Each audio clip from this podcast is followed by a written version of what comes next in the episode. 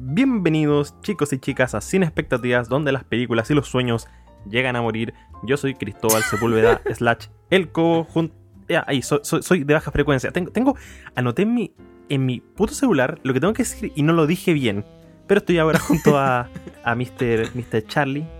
Eh, hey, hola, soy Charlie, Charlie Boy de Corta Negro, de Sin Expectativas iba a decir, pero supongo que también soy de acá, soy de, soy, soy de, De la casa. se podría Es- decir, de la casa. Y estamos aquí reunidos para hablar de películas, de películas, de films, de kino y El- de el todo lo que tiene que arte. ver. El séptimo arte, that's right, de las motion pictures. Y ten- tenemos harto de que hablar el día de hoy. O sea, no sé si tenemos harto de que hablar, pero tenemos un tema del cual creo que vamos a Sí, hablar un, mucho. te- un tema fuerte, fuerte. Eh, bueno, ¿cómo, cómo está? Es, es- es chistoso intentar hacer conversación considerando que nos vimos ayer para, para hacer esto. Sí, Esto solamente nosotros intentando-. Ponernos al día con este podcast que tenemos muy, muy atrasado. Sí, y, ta- y también es loco porque como que igual hablamos antes de grabar, entonces como que eh, todos estos saludos son como solo introductorios. Solo para dar contexto. Claro, ya, ya- sabemos cómo está el otro, ya sabemos cómo las películas que el otro ha visto, vemos, sabemos la opinión de ambos de todas las películas que vamos a hablar.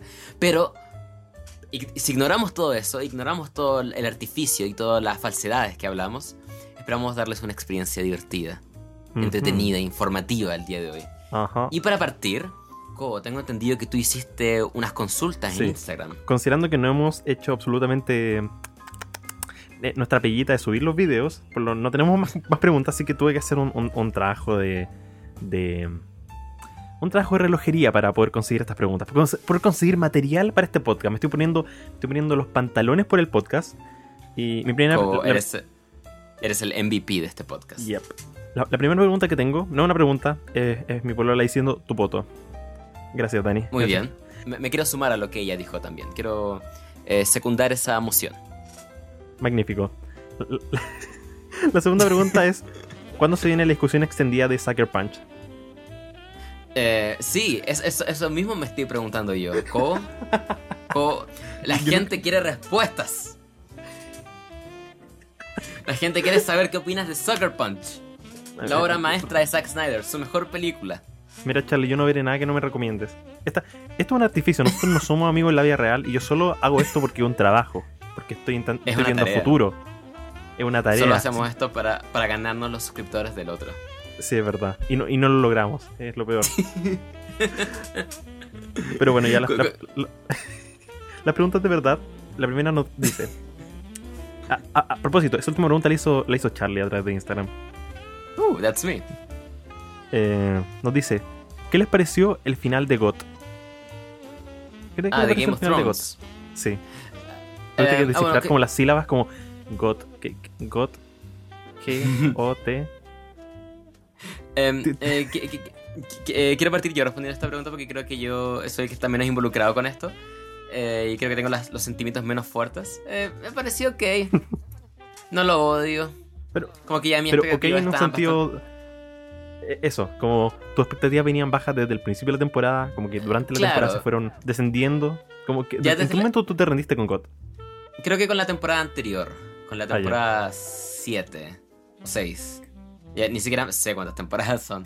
Ya desde la última encontré como que la, Ujú. la serie había perdido un poco ese, ese compromiso al, al realismo y a. Y a, a- o sea, ya, ya- ya- solo con el tema de las distancias, como que Ujú. encontraba que se perdí mucho de lo que me gustaba de la serie, que estaba dispuesta a pasar media temporada de personajes viajando de un punto a otro. Encontraba que eso le añadía tanto.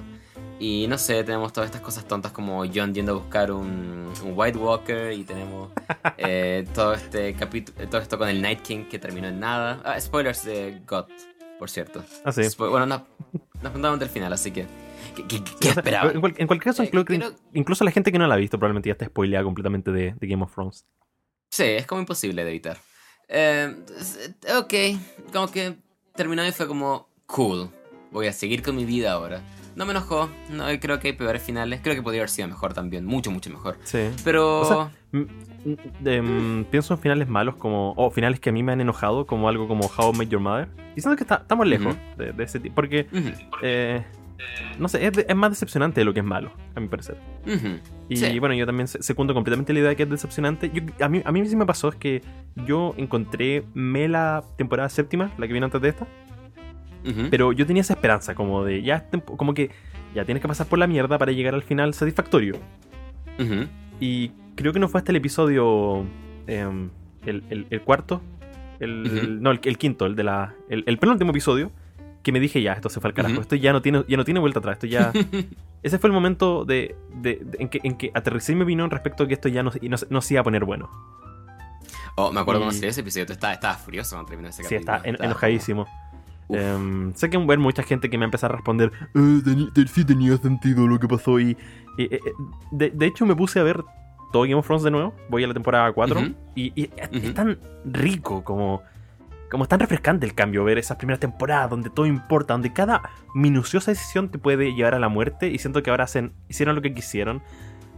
Odio sacar este argumento a relucir porque siento que este final me, me me- me recuerda mucho a algo como los últimos Jedi En que tienes como una visión de unos directores que se contraponen completamente con lo que, digamos, los fans querían o los fans esperaban. Entonces, como que quiero ser, como que no quiero ser la gente que yo odio.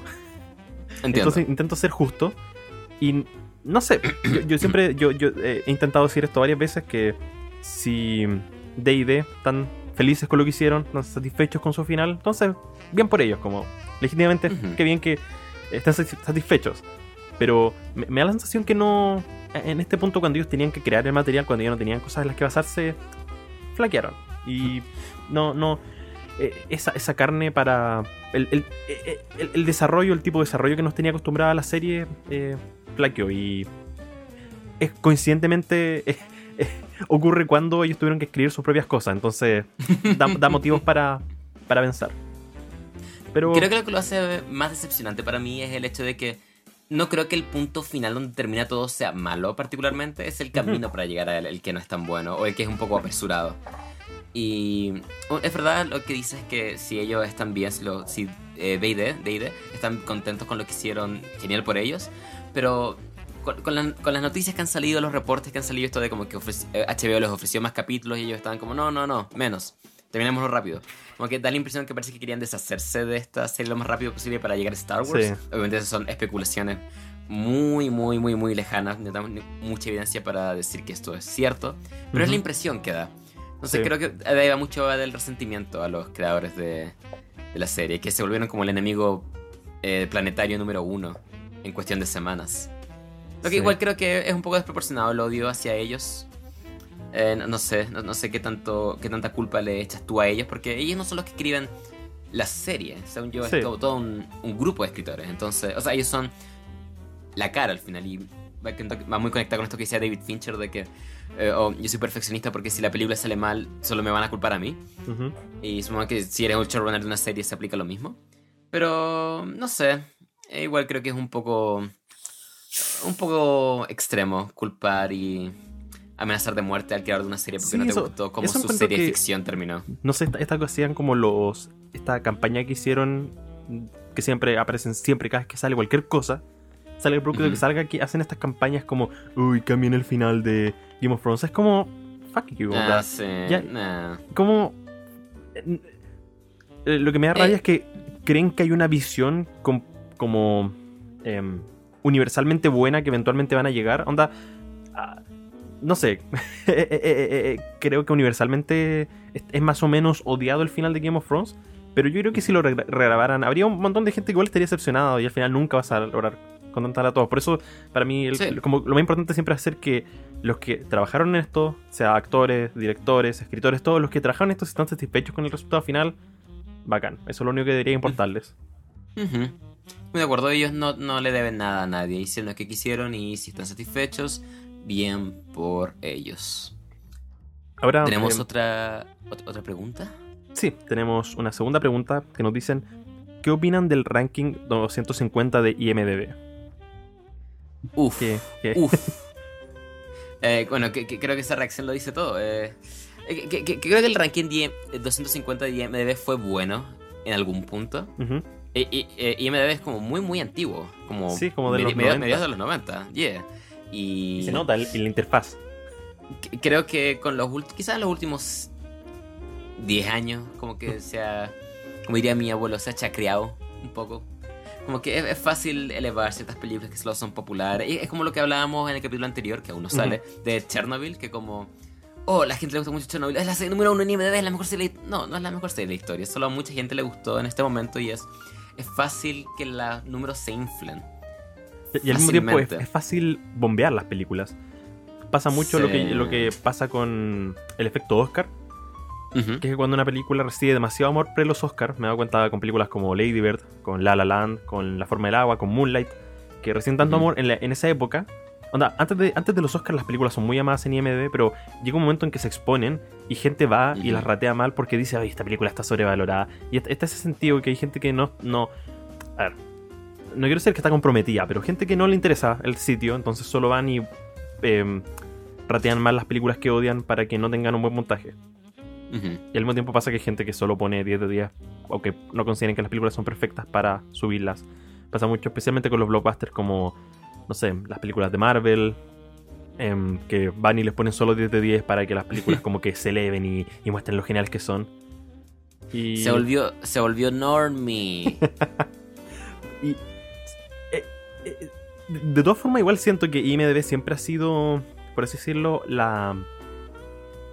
espe- Especialmente el ranking 250 es como la expresión de lo accesible. Y eh, es algo obvio cuando tú tienes como algo basado en la opinión pública que vas a premiar las películas que son más fáciles de digerir. Y hay, hay cosas que son oh, fantásticas que son fáciles de digerir. Es decir, El Padrino, una fenomenal película. eh, la reacción de Shawshank igual.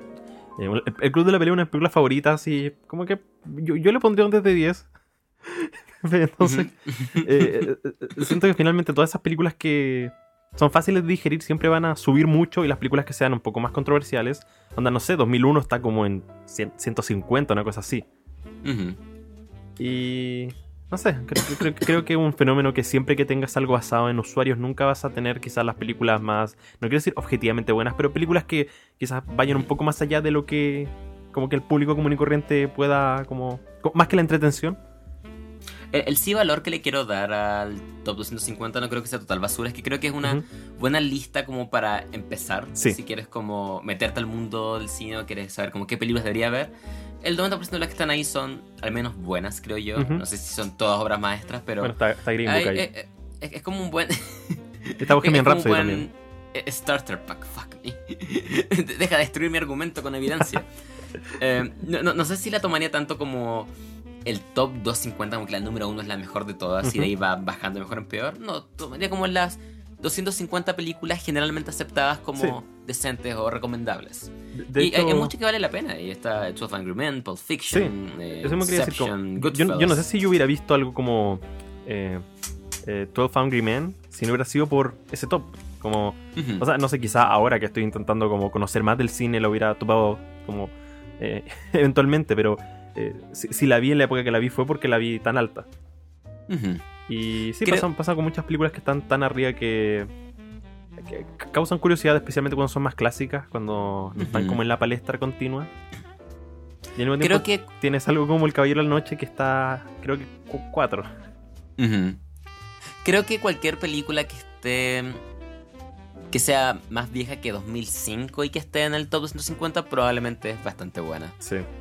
De ahí en adelante es un poco más dudoso. Tienes, como decíamos, Green Book y Avengers Endgame como en el lugar número 15. Sí. Pero si vas de ahí para abajo, pues, todo lo que veo es bastante decente. Eh, Eso igual me pasa que siento que es un poco hipócrita de mi parte porque yo siempre he pensado que Inception no merece estar como número 10 en, de, la- de las mejores películas de la historia.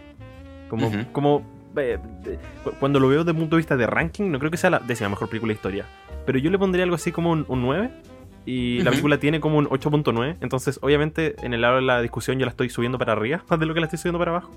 Mm. Entonces si uno lo ve en datos duros, como que...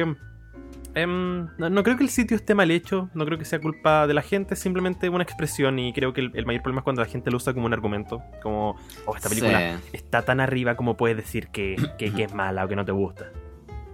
Y creo, creo que si quieres buscar una lista muy similar, pero que quizás está hecha por gente más.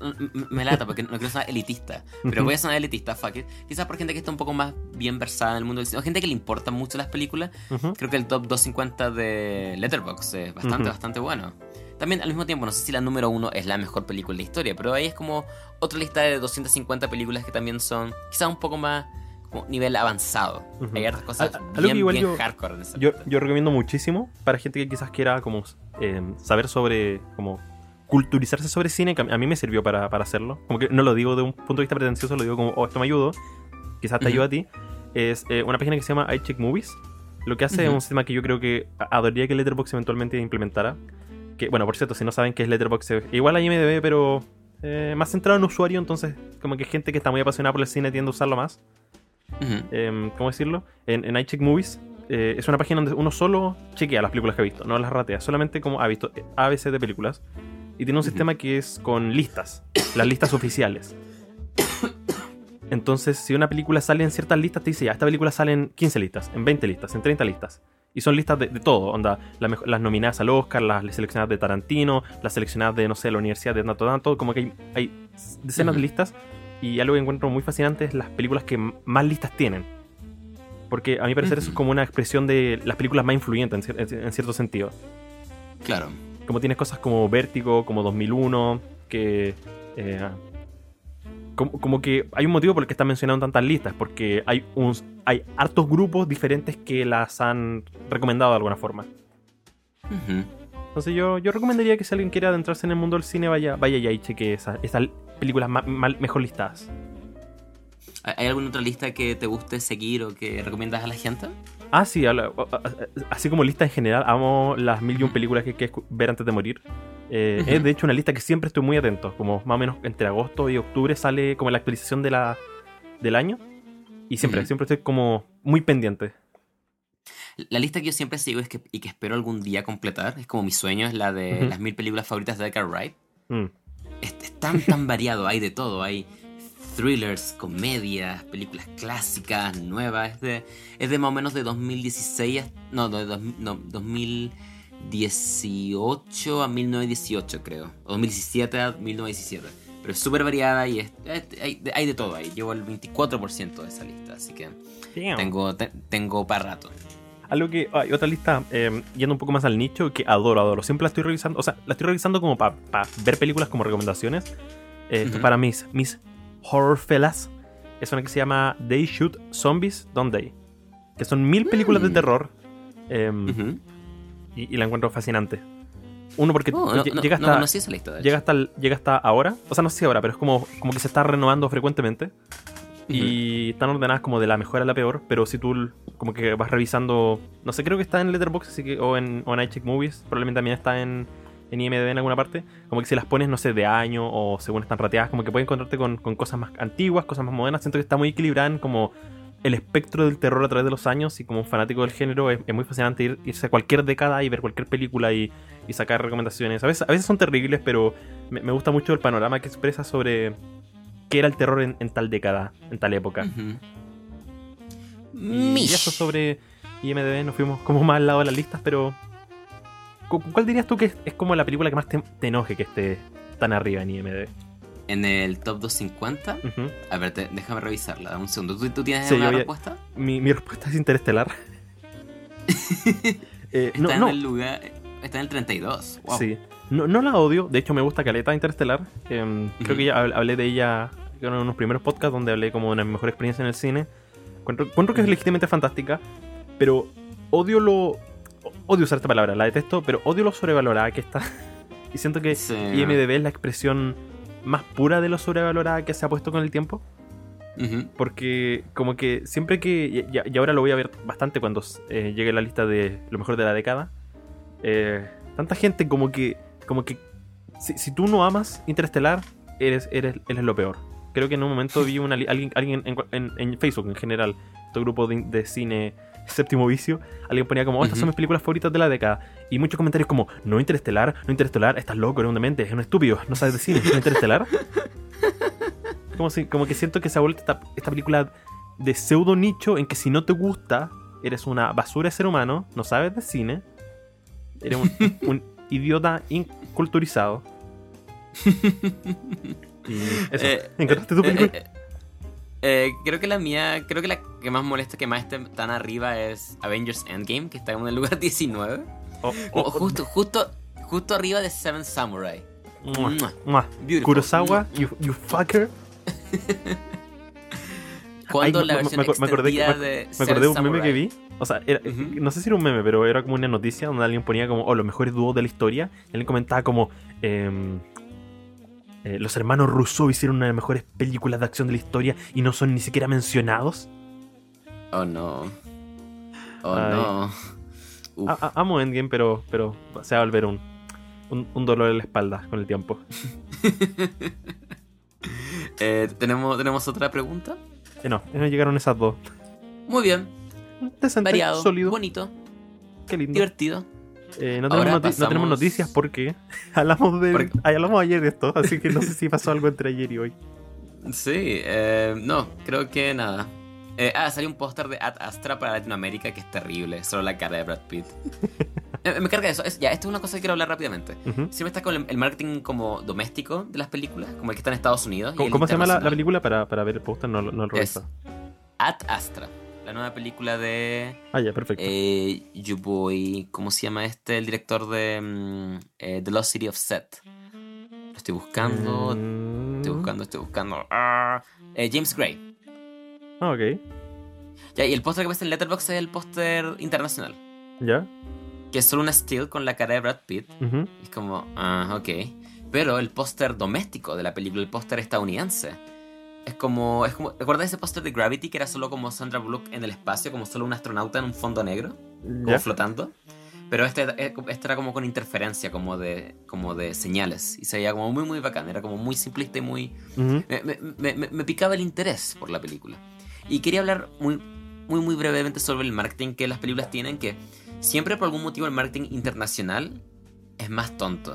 Siempre Sí. es más obvio, siempre es como muy, muy directo al grano, como si en, si en Estados Unidos está este teaser como intrigante que no te da la trama de repente o que es medio misterioso.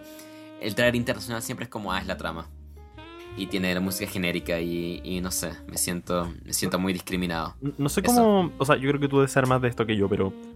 Te lo, lo voy a plantear como una pregunta. Em, ¿Cuánto control tiene un, director en términos de la distribución internacional? O, o productores o gente que. Quizá alguien que tenga como control sobre la. eh, la local. ¿Ti- ¿Tiene ese poder sobre la internacional? Depende del director y depende del estudio. Ah. Creo que tienes que ser un director muy, muy grande para tener siquiera el más mínimo control creativo sobre tu marketing. Mm, Creo que la persona que más probablemente control tiene sobre su marketing y que se nota mucho es Christopher Nolan, probablemente. Eh, creo que él, él es el que, el que más... Pero mi, mi pregunta es como, ¿él, trailers. él tiene el alcance de hacer eso como por ejemplo acá en Chile, quien distribuye una película de Nolan? Como que Nolan, em, como que puede llegar con esa idea de, ay, no tenemos que hacer lo que nos dijeron desde Estados Unidos, porque porque así, así viene, ¿no? No podemos cambiar.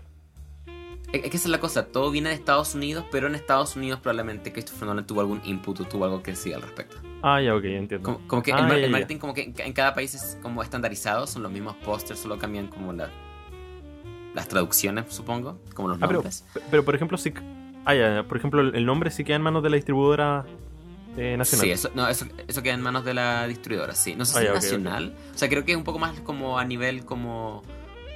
Más local en general, como Latinoamérica, pero no como Ah. Chile. Que en Latinoamérica todo es lo mismo. Y, y no sé, como de repente las distribuidoras se mandan unas embarradas tan horribles. ¿Recuerdas cuando se estrenó Kingsman? Sí. Y en, en Latinoamérica editaron la escena de la iglesia. Oh, ¿en serio? O sea, yo no leí en Esa el cine, así que no, no, Ese- no tuve esa... ese- esa escena no estaba en el cine. Ok. O sea, o sea, est- estaba, estaba muy, muy editada. Como que llegaba Colin Firth, Ujú. partía la escena y la pelea duraba como 30 segundos y acababa. Y es- se podría discutir quizás la mejor escena de la película, una de las escenas más entretenidas. Ujú. Y es, es, es raro. Es raro. No sé si ese corte está disponible en algún lado para ver. Pero ni siquiera es algo que alguien les pidió. Como que la distribuidora sola, por tener esta mezcla entre violencia y religión, pensaron, wow, estos latinoamericanos, estos son tan cristianos, am I right? Eh, mejor cortémoslo para evitar problemas. Ah, entiendo. Sé que causa muchos problemas en Estados Unidos, pero en momentos como ese como que me hace un poco envidiar lo que es el... ¿Cómo se llama esto? El sistema de clasificación de Estados Unidos. Porque allá como que cuando, cuando los estudios saben que van a ir por como la clasificación R, es como ya, podemos hacer lo que queramos. Onda, mientras no nos seamos del NC17 podemos hacer lo que, lo que se nos pare la raja. Mientras que acá está, es tan poco como... Co- Como consistente. Sí, es entonces- imposible saber. es Entonces, realmente imposible saber qué clasificación va a tener una película. ent- entonces hay películas que llegan acá y que son 14 y como que me imagino que quizás las distribuidoras piensan como, oh, esta película la van a ver niños, así que tenemos que editarla para que los niños no la... no... no... no... no, no alterar sus mentes, como... No, no, no sé, odio la idea de estar bajo el manto de Estados Unidos como lo que se dicta ya se aplica acá, pero no, no me molestaría que algo como, como la misma clasificación de PG-13R fueran un poco consistente acá. Sí, e- es verdad que la MPAA tiene sus propios problemas igual, son un, poco sexistas y Sí. homofóbicos y tienen todo esto. O bueno, que en Chile también tenemos nuestros propios problemas. Eh, no sé si te he contado esto, ¿recuerdas cuando se estrenó Spring Breakers? ¿Ya? Y en el póster estaba como la- el motivo de la clasificación ma- mayores de 18 Ujú. y era como eh, eh, violencia, uso de drogas, escenas de lesbianismo y es como, ¿what? ¿Por qué? ¿Qué, qué, qué tiene eso? Ministerio de Educación, ¿qué tiene eso? Y, y es, pero también eh, concuerdo en que desearía que fuera un poco más consistente. Creo que la solución y lo que siempre he soñado es que como que cada estudio sea, como que sea autonormado. Ujú. Como Netflix, por ejemplo, Netflix decide si una película es 16, con sus originales al menos, como, ah, esta película es como 14, o esta es 18, o este es todo espectador, y funciona bastante bien, y también creo sobre todo en la era del streaming y del internet, todos tienen acceso a todo, creo que estas limitaciones son bastante, bastante goofy. Em, Es cierto. ¿Alguna vez Su- te- su- ah, supongo, supongo que el problema con eso es que. em, no sé, me imagino que ningún estudio como de blockbuster quiere. En verdad, en verdad no lo sé. Me imagino que, por ejemplo, em, Fox hubiera amado vender Deadpool como está, pero PG-13. Entiendo. Como que eh, creo que quizá ahí el, el ente externo. Digo, digo quizás porque me me acuerdo de una anécdota que no sé si tú conoces la película Christine. Eh, la ubico, pero nunca la he visto. Esta, bueno, la película de, de terror de este auto que mata gente. El tema es que la película, cuando la, cuando la terminaron, o cuando, cuando la habían hecho, la película no era. no te- eh, creo que en esos tiempos solo existía PG o R. No había todavía el Ujú. PG-13. Entonces, Ujú. la película en sí no tenía ningún problema eh, que, que la mereciera clasificación R. Pero el estudio pensaba que si la vendían como PG, nadie querría verla, porque una película de terror, onda, ¿quién va a querer una película de terror PG? Así que agregaron muchos como facts durante la película, muchas groserías, para que la película, como innecesariamente, para que la película se ganara el R y como, como finalmente atraer a ese público más, más adulto. Entonces Ah. supongo que quizá hay, hay cierto atrac- atractivo para, para los adultos al saber que la película es como, oye, esta película es mayor de 18. Ujú. Pero... ah, ah, Eh, Eh. si, si quieren saber más de la MPAA, recomiendo mucho el documental This Film Is Not Rated. Es muy, muy, muy divertido y muy, muy no, no, informativo. no lo conocía, lo... Estaba en YouTube en su tiempo. Pero pasemos a la, a la cartelera. Yep. Un, un pequeño, un pequeño inciso ahí, un pequeño, un pequeño paréntesis. Y bueno, vamos a partir. La primera película, vamos con la semana del 23 de mayo. La primera película es 1945. Cobo, ¿has visto esta película? Nope. No tenía idea que esta película existía hasta que la mencionaste. Eh, creo que fue un estreno exclusivo estos como de la sala de arte o Cinemark o algo así, así que Ay, ay, ay, no lo vi. Whatever. Si quieres, que, si quieres que veamos tu película, estrénala en cine.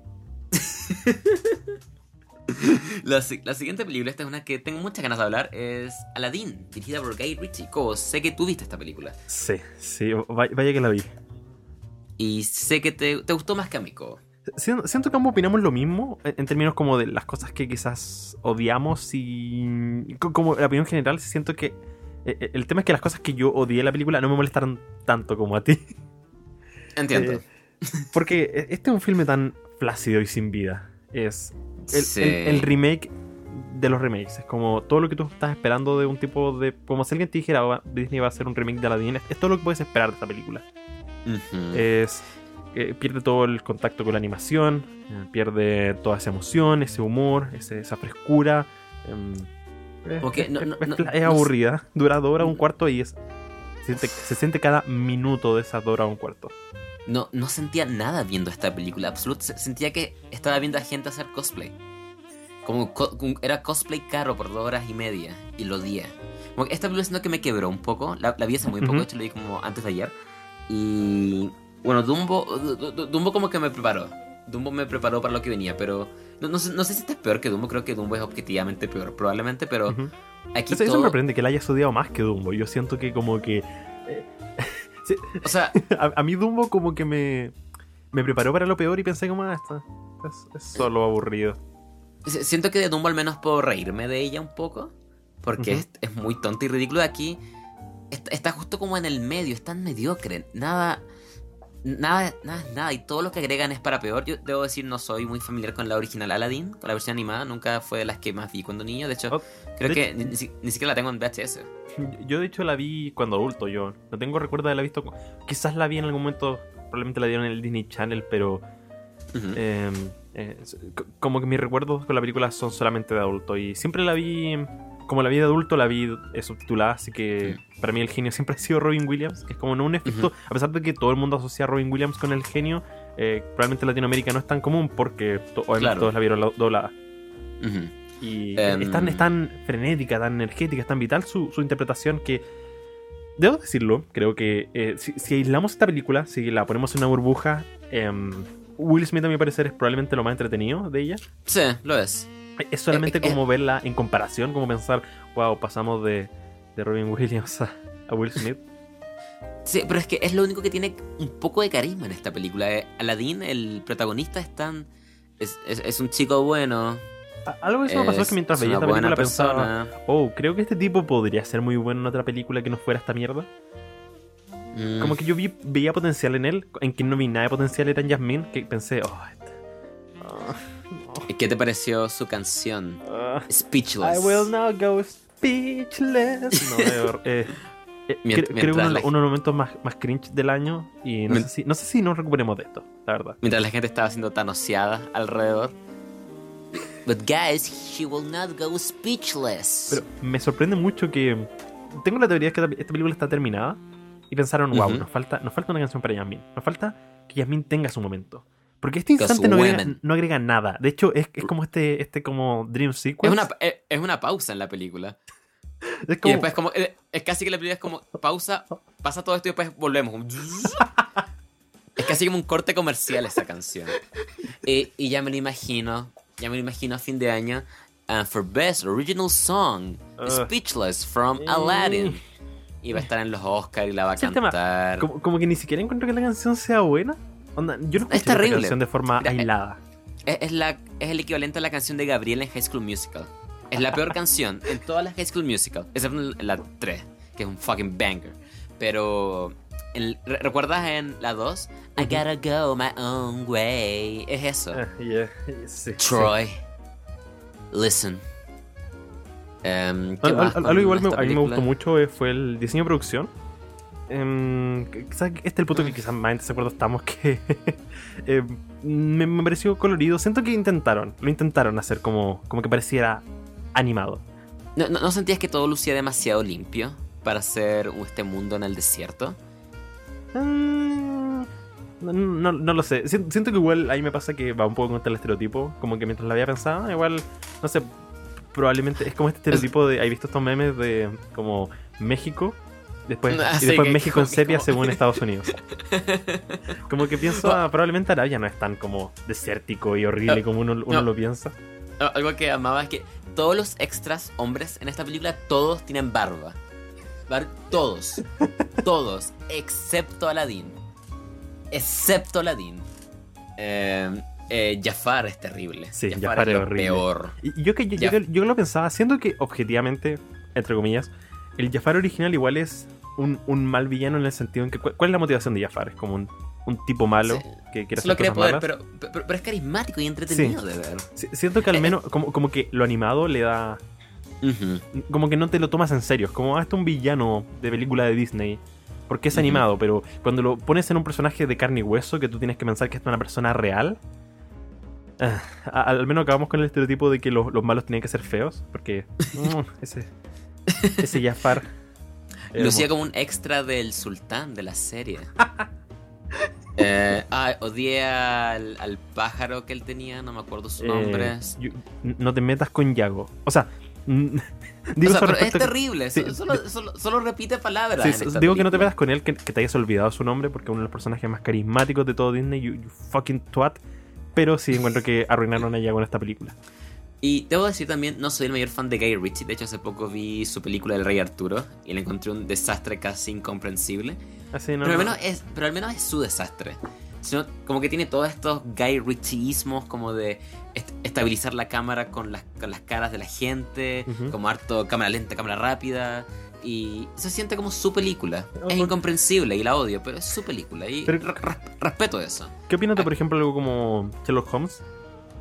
Ah, di- disfruto harto la segunda, de hecho. Me gusta caleta la segunda, eh, Sherlock Holmes. Ujú. La primera no me, no me mata mucho, pero siento que hay carisma en la dirección, hay carisma en Robert Downey Jr., hay carisma en... hay- es- se siente como una película hecha por personas aún. Mm. Es una versión bien hollywoodizada del mito de, Sherlock Holmes, pero ent- entiendo la propuesta de valor que están presentando, al menos aquí. Aquí, aquí- aquí no hay nada. De verdad que no hay nada. Me aburrí, quería irme, me dolió la cabeza en el cine. Eh, me, de dio verdad mi- fue una me dio migraña. horrible experiencia. En un punto, no, no sé si lo hizo a propósito o no, pero había un tipo en mi función Ujú. que a- en un punto hay como un mini susto, como un ¡vum! y por algún motivo este hombre se asustó demasiado y gritó ¡Ah! y como que toda la sala se rió de él y y solo quería hundirme, solo quería hundirme, estaba como Pobre hundido en el pena. asiento. Em, Ah. Odio esto, le daría un 2 de 10. No sé, para mí un, un sólido 4. Nunca volvería a verla en mi vida. Dumbo, Nah. Dum- Dumbo es, es peor a mi parecer. Pero me, me pone muy, muy... Destruye las aún pocas ganas que tengo de ver al Rey León. Odio, odio que destruyeron. Hay tantas buenas canciones en Alan y las destruyeron todas. Ningún cover es bueno. Como Esa- eh, esa un mundo ideal. Eh, Ah, ah. O a- algo que, un detalle que odio mucho es que eh, como que la canción, la canción se trata de como Aladdin mostrándole como este mundo a Yasmín que ella nunca ha visto. ujú. Y no, no me gusta para nada la decisión de que cuando llega la parte de eh, Ja- eh, Yasmín en la canción y el tiro. Un mundo ideal, como con toda la fuerza, no debería ser de a poco, como que ella está introduciéndose en este mundo, y no sé, es como un pequeño detalle que me molestó mucho. Eh, Algo que, no sé, a- a- whatever. ahora que lo pienso, algo que encuentro muy extraño es que en la versión original, eh, eh, usualmente odio estas comparaciones, pero la voy a hacer. Eh, en la versión original, cuando, cuando em, Yasmín roba unos panes, le quieren cortar la mano. Sí, Le, le dicen, tú sabes lo que toca ahora. Era una ladrona, así que y agarra, agarra este sable y la rescatan. Y en esta versión le, le- le querían quitar el brazalete como forma de pago. sí. Es como se supone que esto es un, un- como que yo, yo me he imaginado que en una versión live action esto iba a ser mucho más como como como necesario, como como estas son las cosas que pasan en la vida real, como no, no sé, quizás pensaron que la vida real iba a ser mucho más oscuro, no sé, quizás la liviandad de la, la animación, pero Mm, eh, eh, siento que también refleja esta idea de, de intentar ser todo más seguro. sí, es, es una versión castrada de la historia en todo sentido. Ah, otra, cosa que otra cosa que mm. detesto es lo que hicieron con el, el papá de Yasmín. Ah, Siento, sí. siento que, Ah, siento que quizás es como un ah. estereotipo muy. mm, eh, no sé, encuentro que es muy entretenido el personaje en la versión animada, pero quizás puede ser que es como un estereotipo un poco racista del- de, los, de los árabes. Eh, pero acá como que lo, le quitaron toda vida. Es, es un viejo nomás. Eso, eso es su única pega, ser viejo. He's a good man. Amo el hecho de que Jafar en esta película no logra hacer que nadie entre en tranza. Siempre lo interrumpen a la mitad del tranza. Quiero, Me- quiero, me- quiero, me- quiero ese, ese, ¿cómo se llama esto? Quiero un, un corte de esta película donde cada vez que lo interrumpen hay, hay risas de fondo. es como el sonido de Yoda en Lego cuando muere. Em, la siguiente película es Brightburn. ¿Cómo no has visto Brightburn? Sí, no, vi- no he visto Brightburn. Why? Eh, porque la- la- duró como una semana en cines.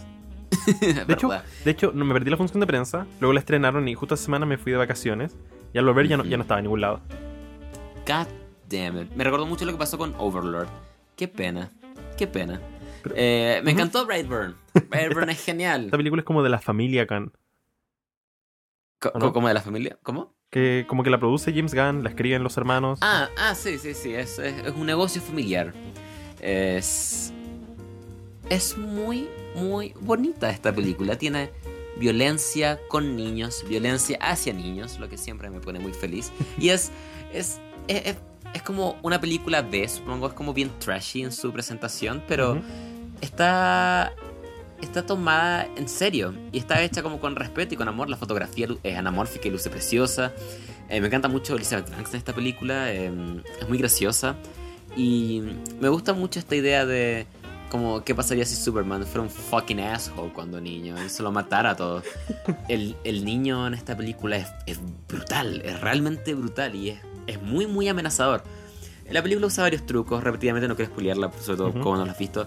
Eh, hartos trucos, sobre todo esto como de que como que ves al personaje asustado y como que le aparece atrás y como, uh, uh, uh, es un spook. Y después el personaje se gira y él ya no está. La película se hace como, en- hace entiendo. como 30 veces y es un poco cansador.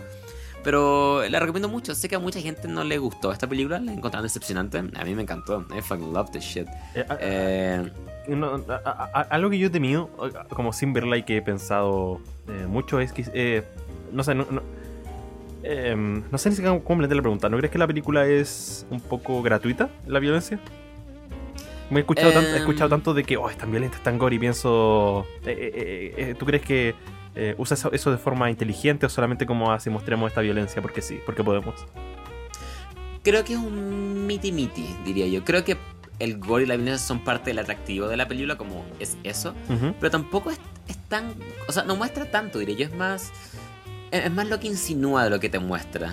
Creo Mm, yo. Nunca vemos como. a- no, no es como So, no vemos a nadie ser partido a la mitad, ni nadie grotescamente morir en cámara.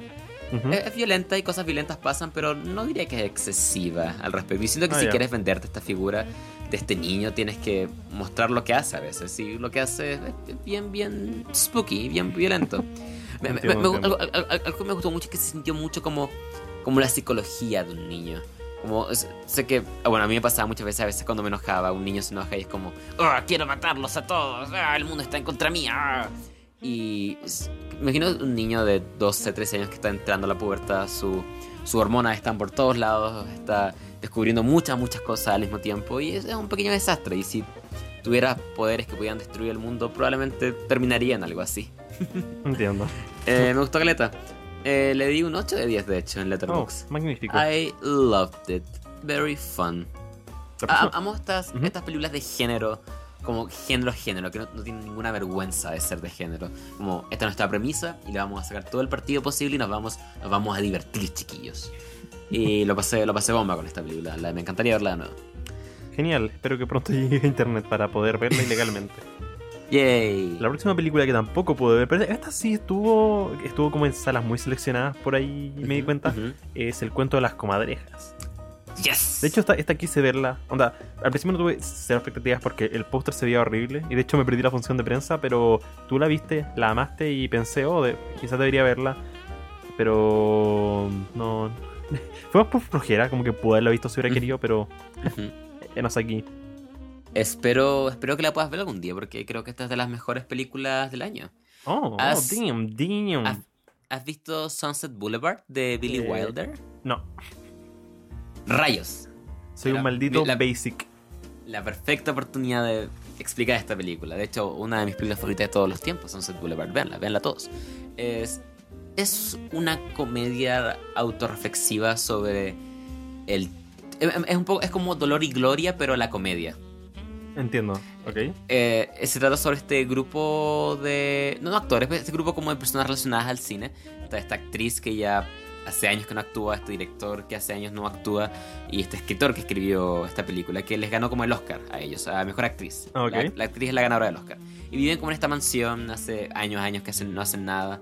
Y vienen estos otros personajes y cosas, cosas empiezan a pasar respecto a, al pasado de ellos, a revivir sus días de gloria y se convierte lentamente en una comedia muy, muy negra. Ujú. Y es, es maravilloso, es, es gente anciana traicionándose y teniendo comentarios divertidos sobre cómo las vidas eh, se sienten como una película. Es un- puede ser un poco cringy de repente con su... Con, no sé, de repente en un punto algo triste ocurre y como que se pone a llover de la nada. Ah. Y el, el- el guionista menciona como, che, si hubiera puesto eso en mi película nadie me lo hubiera creído, me hubieran dicho que era un recurso barato. Es como, como está comentando que la película también lo hace. Eh, eh, es, como, es como una Deadpool argentina. Ok, es- entiendo, entiendo. Pero, pero de verdad es muy divertida, está muy muy bien escrita, como amo la forma en que caracterizaron a cada uno de los personajes, como hay una secuencia de pool en esta película que es mm, mm, maravillosa. Solo por la forma en que juegan y las cosas que se dicen mientras juegan, sabes de qué se trata cada personaje y todas sus intenciones. Eh. ma- magnífico. Es muy muy buena. Tiene. Lo, lo único que hizo que se me cayera un poco para mí es que para hacer una película tanto sobre el cine clásico, sobre la, la, la era dorada del cine, se siente muy digital en cuanto a su look. Mm. No me gusta mucho el look de la película, sino que traiciona un poco el mensaje. Y también hay hartos momentos donde el CGI es, es menos que menos que excelente. Eh, sí hay una comadreja CGI, aparece poco, pero ¿Por qué? Todo, lo que me has, pre- todo lo que me has presentado no, no entiendo por qué aparece una comadreja CGI en esta película. Bueno, uno de los personajes, su- como que su gracia es como que, como que mata a las comadrejas que están. Hay como una infección de comadrejas en la ma- mansión donde ellos están viviendo. ok. y, y hay como una alusión con. Quizás con que las comadrejas le dicen como los bichitos. O son tus Ah, bichos. ya, ok. Y quizás los verdaderos bichos están, son las personas que están en este, en este lugar. Quizás ellos son la verdadera plaga. Pero no, no quiero hablar mucho de ella. Es algo que de verdad quieren descubrir por su cuenta. Es graciosa, está inteligentemente escrita y la recomendaría mucho, mucho, mucho. Creo que mi top 6 del año Oh, probablemente. damn. Le daría un 8 de 10. Igual que Brightburn. Muy, muy bien. Argentina. Dirigida por Juan José Campanella. Director ganador, de... ganador del, del Oscar. Sí, director del Secreto de sus Ojos y de Metegol 3D. Tendremos, Muy, muy tendremos, tendremos pronto un remake gringo de, del cuento de las comadrejas. Eh, yo creo que es demasiado específico como para ser un remake. Es que siento que Sunset Boulevard ya existe, entonces no me Eso- imagino. Eso dijeron del secreto Eh, de sus ojos. Y enos aquí, Ah, bueno. Aún no veo ese remake, de hecho. No he podido, ¿Oh, en no he podido motivarme a hacerlo. Yo, yo la vi sin No. saber que era, que era remake. Porque era como. Porque en, en- en- allá le pusieron como. eh, secreto de una obsesión. O sea, Sí. no sé cómo se llama en inglés, pero la traducción que hicieron del nombre en inglés acá fue Secreto de una obsesión. Entonces yo no, no Ujú. pensé. Mientras la estaba viendo, recuerdo que la vi con mi mamá porque está en Netflix. Y mientras la veía pensaba, Ujú. espera, este es el secreto, este es el secreto de sus ojos. Este es un plagio y después caché como, ah, ah es, un, es un remake. Entiendo. Pero bueno, la, la- la Em. próxima película es Las hijas del fuego. ¿Viste, ¿viste esto, Charlie? No, pero quiero hacerlo. Escuché que es pseudo pornográfica y me encanta ver cosas así incómodas en el cine. Creo que aún está en el cine Arte Alameda, aún no voy a verla, pero espero, espero no perdérmela. Magnífico. La, la siguiente película hablando de, de cine arte pornográfico es Godzilla, el rey de los monstruos. Eh, ¿Cómo vimos juntos esta Sí, película? vimos, fuimos a la premiere de, de este, de este filme. Este De filme hecho, del de- séptimo eh, arte. Eh, fui gracias a ti, tú tienes la entrada, quiero agradecerte por ello. No, yo, yo voy a eh, agradecer a otro amigo que me regaló las entradas porque eh, eh, tengo un amigo que concursa en, en todo y ganó tres, tres entradas dobles para esto. Fue como, bueno, ya tengo una, así que voy a regalar las otras dos. Que- Quiero agradecerte por no hacerme gastar dinero en esta cosa. ¡Wow! ¡Qué desastre! Dios mío. Y lo, lo digo como alguien que es muy, muy. No sé si muy, muy fanático, pero defiendo mucho la original Godzilla de Gareth Edwards. Sí, Creo que está inteligentemente dirigida. Me encanta cómo nos muestran a Godzilla. Y ahora he visto las originales un poco, y ya como cuatro de las originales. Y re- respeto mucho lo que el original hizo. Es muy, muy fiel a la primera, sobre todo en cuanto a la seriedad del tono, a, a cómo los personajes humanos, más que tener alguna inferencia sobre Godzilla, eso es como, o no, solo debemos sobrevivir. Es verdad que la parte humana es la parte menos interesante con el remake estadounidense, o sea, la versión estadounidense. Tenemos a Kikas ahí andando por todos lados, pero no sé, me encanta. Esta esa secuencia donde saltan del avión, ese salto halo con Ujú. música de 2001. Es maravilloso, me encanta. sí. Y después, y después Me, me gusta la idea de que Godzilla es como el, el contexto, ¿no? Es realmente el protagonista de la película. Yeah, y creo que con esta película tuvieron el problema de que querían hacer de Godzilla precisamente el protagonista. Y me decepciona mucho porque pienso una película donde son cinco o seis monstruos peleando a la vez debería ser genial. Pero está tan, tan sobrecargada de trama humana basura. Sí, De eh, verdad, de verdad basura. Y los personajes son tan poco interesantes y todos los giros son tan, tan predecibles. De verdad, como que siento que ni se esforzaron con la parte humana de esta película. temo que toda la gente que viene a Stranger Things no vaya a tener un buen futuro. David Harbour salió en Hellboy este año. Millie Bobby Brown, vamos. eh, Finn Wolfhard, el, el que mejor está, está, está- está haciendo trabajo con, con It. Pero, uff, uff. Eh, Vera Formiga con, eh, ¿cómo se llama? Kyle Chandler y, y Sí. Tywin Lannister. Eh, ¿Y cuál, cu- este- cuál el, el chico de réplicas. me, me encanta mucho que los malos como que logran hacer su plan y cuando lo logran hacer es como, oh, Oh, no, no, se no, pasó no, la no, mano. Oh, oh, chiquillo, oh, oh, fuck. Y tiene una. Ay, no sé si esto sea spoiler, pero ya. Un elemento principal de la película es que los malos raptan, entre comillas, a est- esta mamá y a su hija. Ujú. Y la, la niña da vueltas por ahí, es como, oye, este, no, no la tenemos raptada. Es como, ah, ya, haz lo que quieras. ¿Recuerda, ¿Recuerdas esa escena donde Millie Bobby Brown escucha todo el plan de los malos como a través de un micrófono? Como que ella solo estaba escuchando y escucha todo este plan y es como... Sí, casualmente el que- micrófono. Sí, como que recuerdo que nos miramos y ese momento fue como, ¿what? ¿Excuse me? Y, y creo que el peor, incluso sin contar todo esto, creo que el peor, peor pecado que esta película comete es que hace que Godzilla sea aburrido. Ya pero al Sí. final está como, quiero irme, no más, por favor. De- Destruyeron a Ken Watanabe, que encontrá- lo encontraba legítimamente interesante en la primera, con esa... Es lo, mejor es lo mejor. Y, y ahora es como eh, tu token Japanese guy. Lentamente, se lentamente deshicieron- Ken Watanabe empieza a ser este, este personaje que solo existe para, para mostrar que, que somos inclusivos. que respetamos a Japón. Básicamente lo es. Y no, no respetamos a Japón. No con estas películas. Ahora, ahora lo Em. increíble es que esta película está siendo adorada por el público. onda. Si, si- si- si gente como común y corriente, o sea, si, si la masa de público escuchara este podcast diría como "Ah, son imbéciles, como no disfrutaron esta película. Yo pagué por ver a Godzilla destruyendo cosas y eso es lo que obtuve, por lo que amo esta película. Sí, es, que, es que siento que no, no obtuve eso. La trama se trata de fucking. Pueden controlar a Godzilla con, con ondas. Como. ¿What? Y a- ¿Por qué aparte- quería ver a hum- humanos controlar a Godzilla? a- ¡Qué aparte, fome! como. No, no encontré que estuviera bien dirigida la acción. No. Como que es ni siquiera esas escenas de pelea encontré que fueran interesantes. Cuando. co- Como que me pasó ese mismo efecto, el efecto contrario de la primera, que es que la primera guardan tanto a Godzilla que cuando aparece al final es. ¡oh! Es magnífico. Mira que acá lo- lo- lo exponen cada, cada cinco minutos. E- Es el tema, como que hay demasiadas cosas humanas y aún así se esfuerzan por mostrarnos a Godzilla todo el tiempo. Entonces, Ujú. esa intensidad, ese suspenso desaparece completamente y, creo que, no sé, eh, hay, algo un poco desordenado en la forma que se dirigen las coreografías del CGI de las peleas que hace que no fuera entretenido. Yo lo- me, me aburrí mucho en esta película, eso de- no, no. Sí. Como Yo- que yo igual, me hay películas que mucho, yo puedo mucho, decir mucho. como esta película es tonta, es mala, pero me, me entretuve viéndola. Este, este no es el caso, no, no vería por voluntad propia esta película de nuevo. No, y tampoco es que queramos decir que solo porque tenga mucha acción es mala por defecto. Creo que ambos somos muy fan de Pacific Rim. Eh, no, no he visto la primera. ¡Oh, rayos! Pero Bueno, eh, a- a- a- creo un caso particular sería algo como, no sé, Misión Imposible. Eh, claro, pero yo hablaba como de batallas como grandes, gigantes, con Ah, ya, pa- ok. Prácticamente Em, puro CGI. Ah, no, no. eh, eh, establece tu argumento, voy a pensar en una película que sea análoga a eso. Eh, bueno, pero hablando de Pacific Rim, esa es una película que incluso en las secuencias grandes, en las secuencias donde básicamente es una computadora eh, renderizando todo, Ujú. la película mantiene estilo, mantiene eh, consistencia de colores, mantiene una conexión eh, fuerte con los humanos en- de- dentro de la película. Eh, hay una batalla en Tokio, bueno, no sé si Tokio no en Japón, durante el clímax de Pacific Rim, que luce como Ujú. fucking Enter the Void. Es increíblemente colorida, iluminada por neón, es, es de verdad maravilloso de ver. Pero supongo que es la diferencia entre Guillermo del Toro y el fucking asshole que dirigió esto.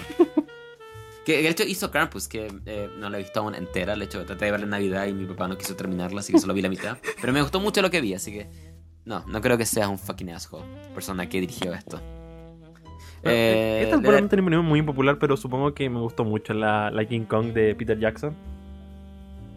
Oh, yo la recuerdo cansadora, pero estaría dispuesto a verla de nuevo.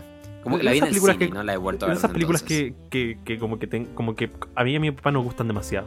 Onda, si, están, si estamos como dando, haciendo zapping y le están dando, es como, como Cristóbal, están dando King Kong, oh ya vamos a verla. Y dura como tres horas y la encuentro muy entretenida. Tiene muchas secuencias de King Kong peleando con dinosaurios, destruyendo cosas y...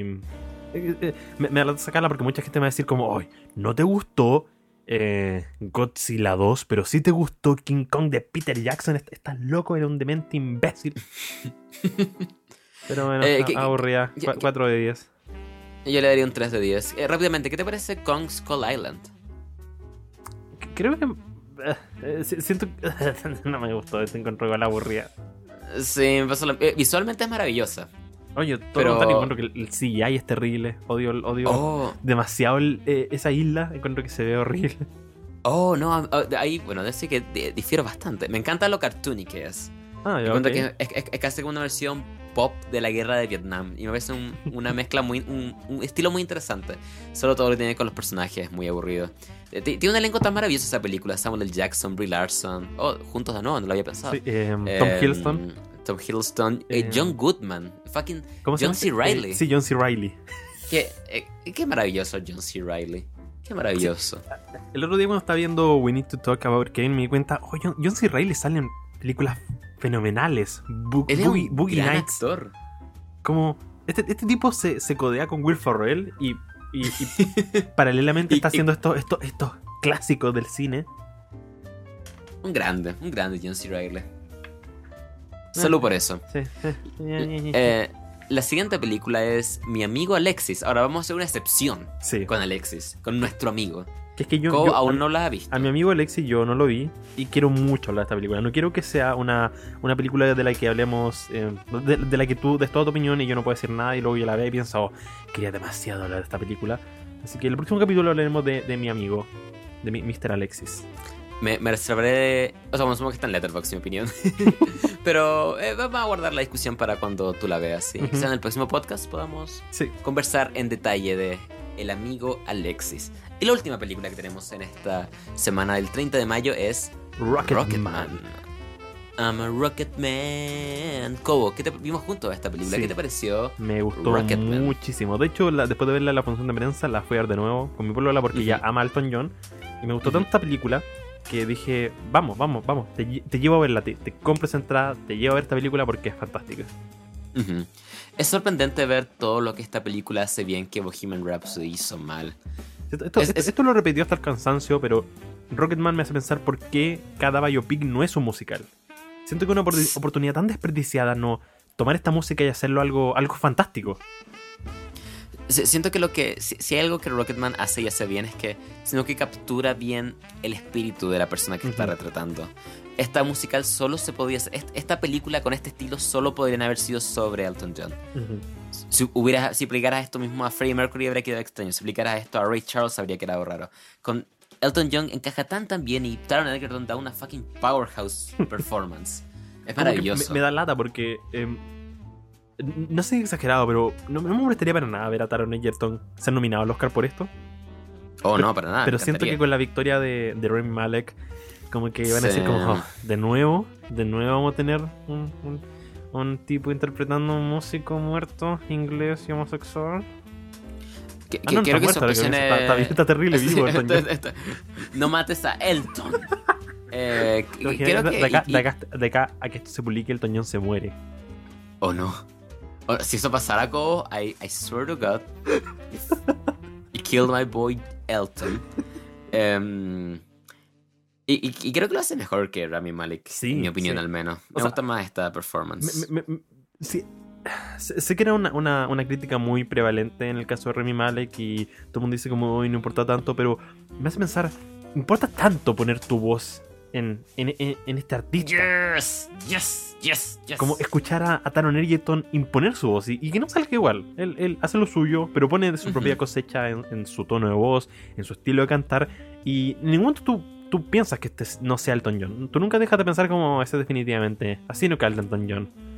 Eh, creo que mi, mi escena favorita, que la- la- la- está, hay un segmento en YouTube que lo he visto varias veces, es cuando cantan eh, Saturday Night, que primero es como todo este plano secuencia en que tenemos al chico tocar en el bar y moverse y esta transición de él a grande y todo con unas coreografías magníficas, con un- un- una sincronización bastante eh, como eh, aplaudible sobre cómo coordinaron todo esto. Me, me hace pensar que esto si debería ganar algo como, no sé, eh, edición de sonido.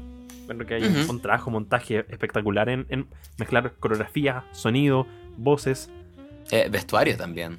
Sí, vestuario. El diseño de producción igual es es fenomenal. Mi- mi- mis puntos en general como negativos, entre comillas, con la película tienen que ver con... Con que sí sigue patrones muy comunes como... Sí. ah, este es el momento en que el John tiene que llegar al fondo y este es el momento en que no tiene que pararse. Entonces eh, vas a tener tu- tu- tus típicos momentos que eh, aparecen en todas las biopic además de ciertas cosas completamente innecesarias que solo existen porque pasaron en la vida real. Como, sí, Sí, no, verdad, no, no, verdad que. Elton John tuvo una esposa, así que hay, hay que meter eso en alguna parte. No pasa la prueba Walk Hard, que básicamente es que la película parte con una escena de. Alguien podría decir: Oh, no, tendrás que esperar, amigo. Elton John tiene que recordar toda su vida cada vez que va a una reunión de AA. Sí, algo que sí O- que, que- que me encantó es que en la película siento que sube, eh, subversionó un poco las expectativas porque cuando aparece esa escena donde él está como entrando con, con este traje yo pensé como oh, va a ir a un concierto y luego es como oh, oh, es una reunión de, de alcohólicos anónimos. Oh, eh, eh, me, me encanta también como que metafóricamente él va como de a poco quitándose su traje a medida que va hablando, como, oh, se va quitando las capas y vamos viendo la persona que está debajo de este traje. Qué bonito. La, la estructura es familiar y no hace nada muy mm, innovador respecto a la, al, al tipo de película que es, pero la forma en que te muestra esta estructura similar, la, la forma en que se mueve a través de estos elementos, es lo que hace que valga la pena y creo que es una muy sólida, sólida película que me da pena que no le esté yendo tan bien. Sí, lamentablemente. Em, No, esta película ya se estrenó en mayo, pero espero, espero que al menos, no sé, mejor em, película, eh, ¿cómo se llama esto? Em, comedia musical Globos de Oro, al menos denle esa retribución. Sí. Eh, porque... Eh, eh, eh, espero que el futuro rectifique esta película y hunda Bohemian Rhapsody, pero ese es el problema, siendo que Bohemian Rhapsody nunca va a caer porque la música de Queen es tan buena que se mantiene por eso. Y, aparte, como que Queen en general es más popular que el John. Sí. Eh, Eh, estaba, escuch- estaba escuchando el soundtrack de esta película sin parar desde que la vi. sí, yo. It's O sea, pretty, bueno, pretty ahora me he good. tenido más, pero cuando salió las primeras dos semanas era como, oh, sí, sí, I'm a rocket man, ya, definitivamente. Ay, que- que- creo, creo que el momento en que me enamoré de esta película definitivamente fue, creo que una escena al inicio, cuando. Elton John aún es un niño y lo muestran como en su pieza, como dirigiendo Ah, sí. una orquesta como con una linterna. Y la película corta como una orquesta de verdad, siendo solo iluminada por una linterna. Oh, mm, that's fucking film directing, motherfuckers. Sí, me, me hace pensar que la- la par- las partes que me gustaron de Bohemian Rhapsody definitivamente tuvieron que haber sido dirigidas por Dexter Fletcher. Probablemente. Creo que este, este tipo, según revisé, solo había dirigido em, Eddie the Eagle, la cual encuentro muy, muy linda, muy tierna, no, no tan refrescante, pero es como si tienes que hacer una película sobre este tema, lo mejor que podría hacer. Y me, gusta el equipo que está formando con, con Taron Egerton. Ujú. De hecho, ca- caché que em, esta película fue producida, al menos ejecutivamente, por eh, Matthew Bond. Así que estoy pensando que mm, Don Matthew también está viendo en, en Taron ese futuro. Dice como yo voy a poner dinero en este joven porque este joven va a llegar lejos. Como que no puedo evitar pensar como que Elton John estuvo en Kingsman 2 y estaban ahí con el Matthew Bond, estaban Taron Egerton y todos, todos se miraron un segundo y pensaron, ¿qué, ¿Qué tal si...?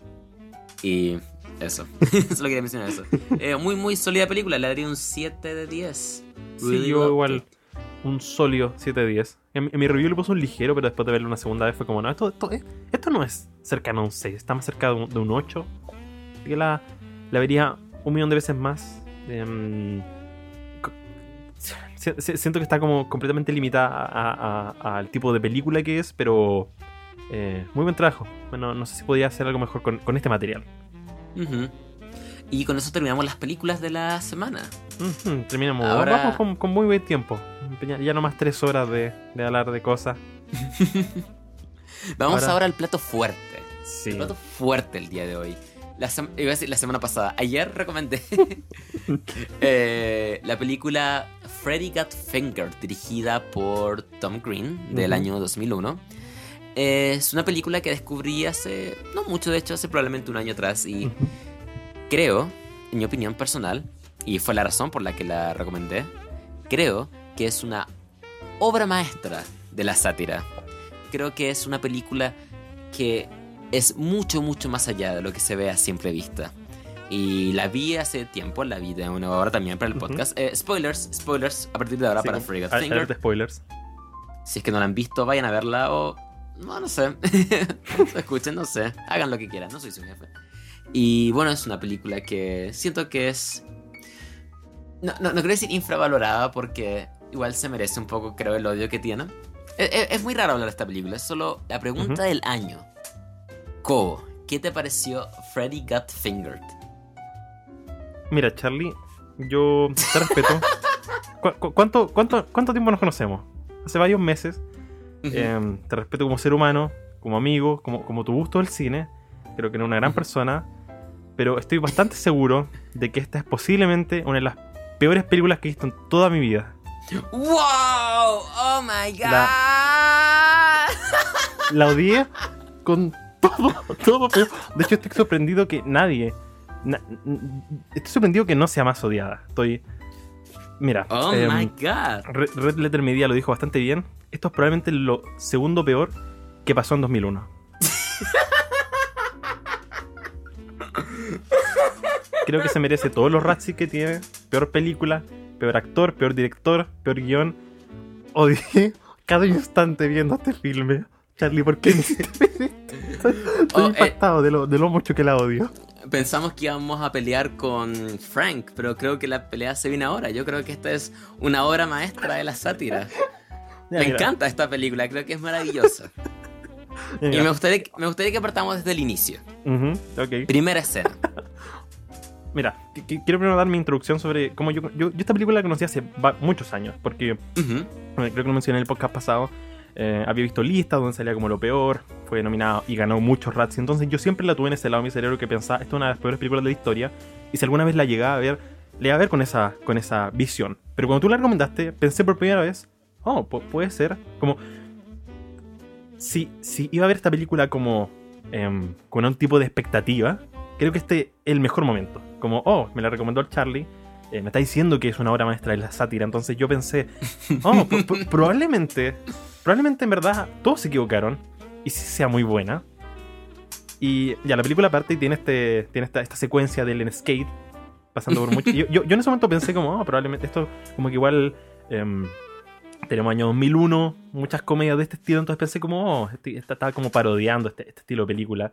Tiene esta música pop punk de, de la época. Se, se ve, Yes. se ve consciente de sí misma. Y siento que poco a poco me, me- me- me convenzo menos a mí mismo de que es consciente de lo que está haciendo. Como que a medida que va pasando pienso,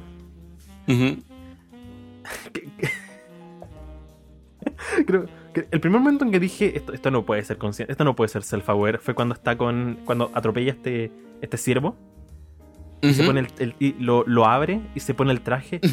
Y, y- Sí. y no, no- mi cara, mi cara completamente sin ningún tipo de mutación, sin, sin ningún tipo de, de sonrisa, sin ningún Oh, tipo de, sin ningún tipo de felicidad, de, de, de chuckle en, en mi, en mi voz, solamente viendo y pensando, ¿qué, qué es esto? ¿Qué, qué es esto? Eso solo imaginarte como serio mirando esta película mientras fucking Tom Green está dentro de un ciervo. Y como "Ia, ia". Me parece maravilloso. Maravilloso. Eh, yo debo decir, para defensa de esta película, creo que los primeros 30 minutos, 40 minutos son probablemente la cosa que más me he reído en años. Y sobre todo, que creo que el pic de esta película es la escena del hospital. Cuando, Oh, Dios mío. No. cuando Freddy ayuda a que un bebé nazca y estaba estaba perdiendo ali- estaba llorando de la risa estaba perdiendo el aliento la, eh, vi- viví la mitad con mi polola ella se fue al rato porque no quiso seguir viendo más Ujú. pero en ese punto solo que me miré y digo oh Dios oh Dios y esa fue su reacción y me pareció maravilloso pero yendo al principio eh, hablamos- eh, Freddy llega en ese que quiero que hablemos del inicio de esta película porque de verdad Ok. es una es maravilloso Ok. Freddy llega en skate a esta estación de buses, Ujú. donde él tiene, sus padres le han comprado un pasaje para ir a Los Ángeles, porque quiere ser un dibujante, quiere ser un animador y quiere vender sus dibujos a X-Ray Cat. Y Gord, el personaje de. Creo que le he dicho Freddy todo este punto. Gord, el personaje de. Tom Green, llega. Sus padres le dicen: No, no vas a ir en bus. Porque le compraron un auto. Ujú. O sea, analicemos esto. Él.